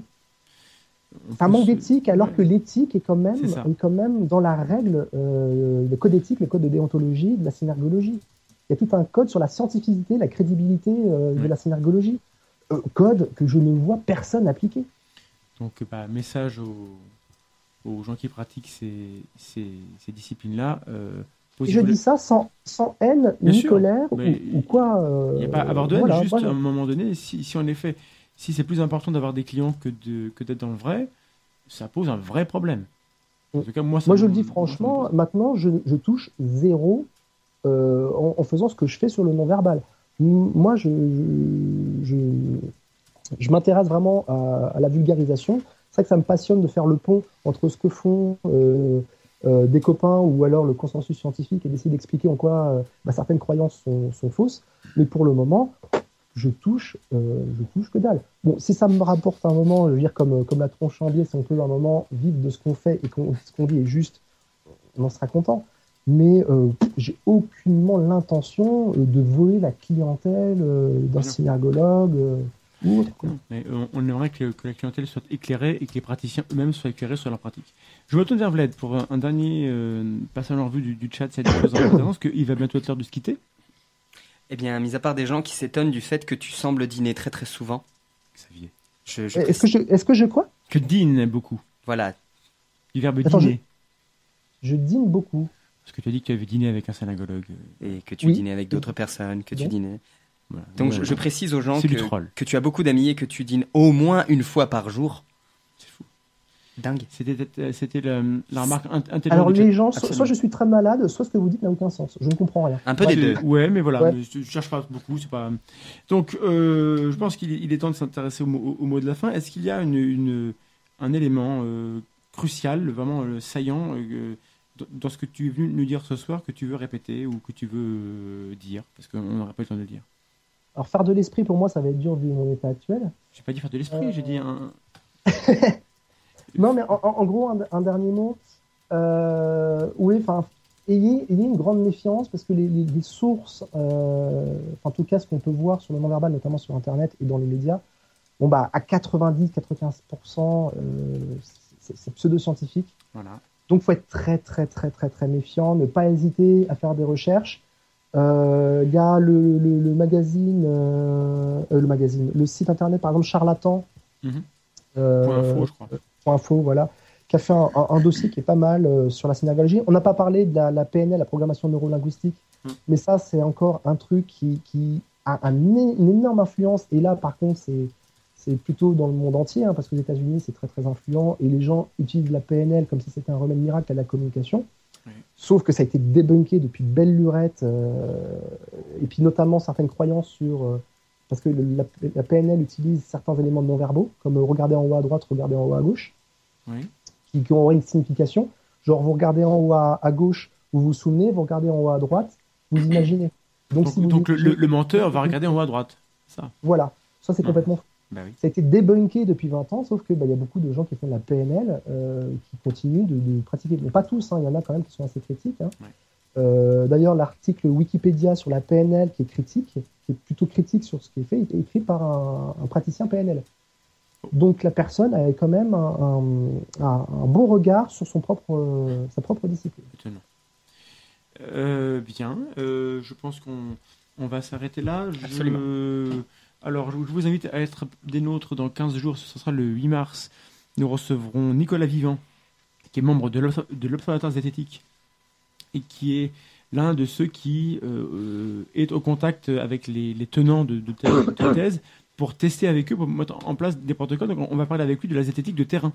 Comment est-ce que on, on teste un peu ce que tu évoqué tout à l'heure avec le, la, euh, la synagogue qui veut bien qu'on qu'on teste ses, prétentions euh, à faire telle ou telle chose. Voilà, donc on va, on va parler avec euh, Nicolas de, de l'historique un peu de, de, de l'OZ dans, dans cette discipline et puis des, des, des choses qui sont en cours. Je, je, je sais qu'il a un protocole qui est en, en cours de mise au point. Euh, voilà, on parlera de ça. Euh, Qu'est-ce qu'on a d'autre comme info? Je crois que c'est à peu près tout. Bled. C'est tout. Il Voilà, bah, semble. écoutez, donc euh, on se retrouve dans, dans 15 jours. On mettra en ligne les, les lives dès qu'on pourra. On, on a pris un peu de retard parce que malade et, et parce qu'on a, on a beaucoup bougé au mois de février, donc on s'excuse de- du retard qu'ont pris un peu les vidéos. On fera un petit compte rendu sur nos différents Ça- voyages. ça de- n'ex- ça de n'excuse pas, ça explique. Ça explique, mais du coup, lors de notre déplacement, on a pu filmer des choses. Du coup, on aura euh, un peu plus de vidéos de conférences et de, et de rencontres, euh, notamment la rencontre qu'on a fait à Bordeaux euh, dans les librairies de la zone du dehors. Donc, on, on salue les, les gens des les librairies. C'était une soirée très très bien. C'était, vraiment super et la, la, la librairie est assez exceptionnelle Voilà. à À tous les niveaux. Ceux de Bordeaux, allez voir la zone du dehors, c'est très, Ouais. très bien. carrément. Et donc voilà, donc euh, c'est des choses qui vont sortir dans le dans le mois qui vient. Euh, un peu patience, on a des choses à, à finir d'ici là. Je précise que hum, les podcasts audio sont à jour normalement Oui, sur et- euh, votre page et sur on le peut site les de Radio télécharger. On peut les télécharger. Donc, ah, et euh, il y a une information que je n'ai pas donnée tout à l'heure. La chanson de Tears for Fears, c'était Mad World. Mad World. Bien, eh ben, écoutez, euh, prenez soin de vous, restez sceptiques et on se retrouve dans 15 jours sur Radio Campus Lorraine.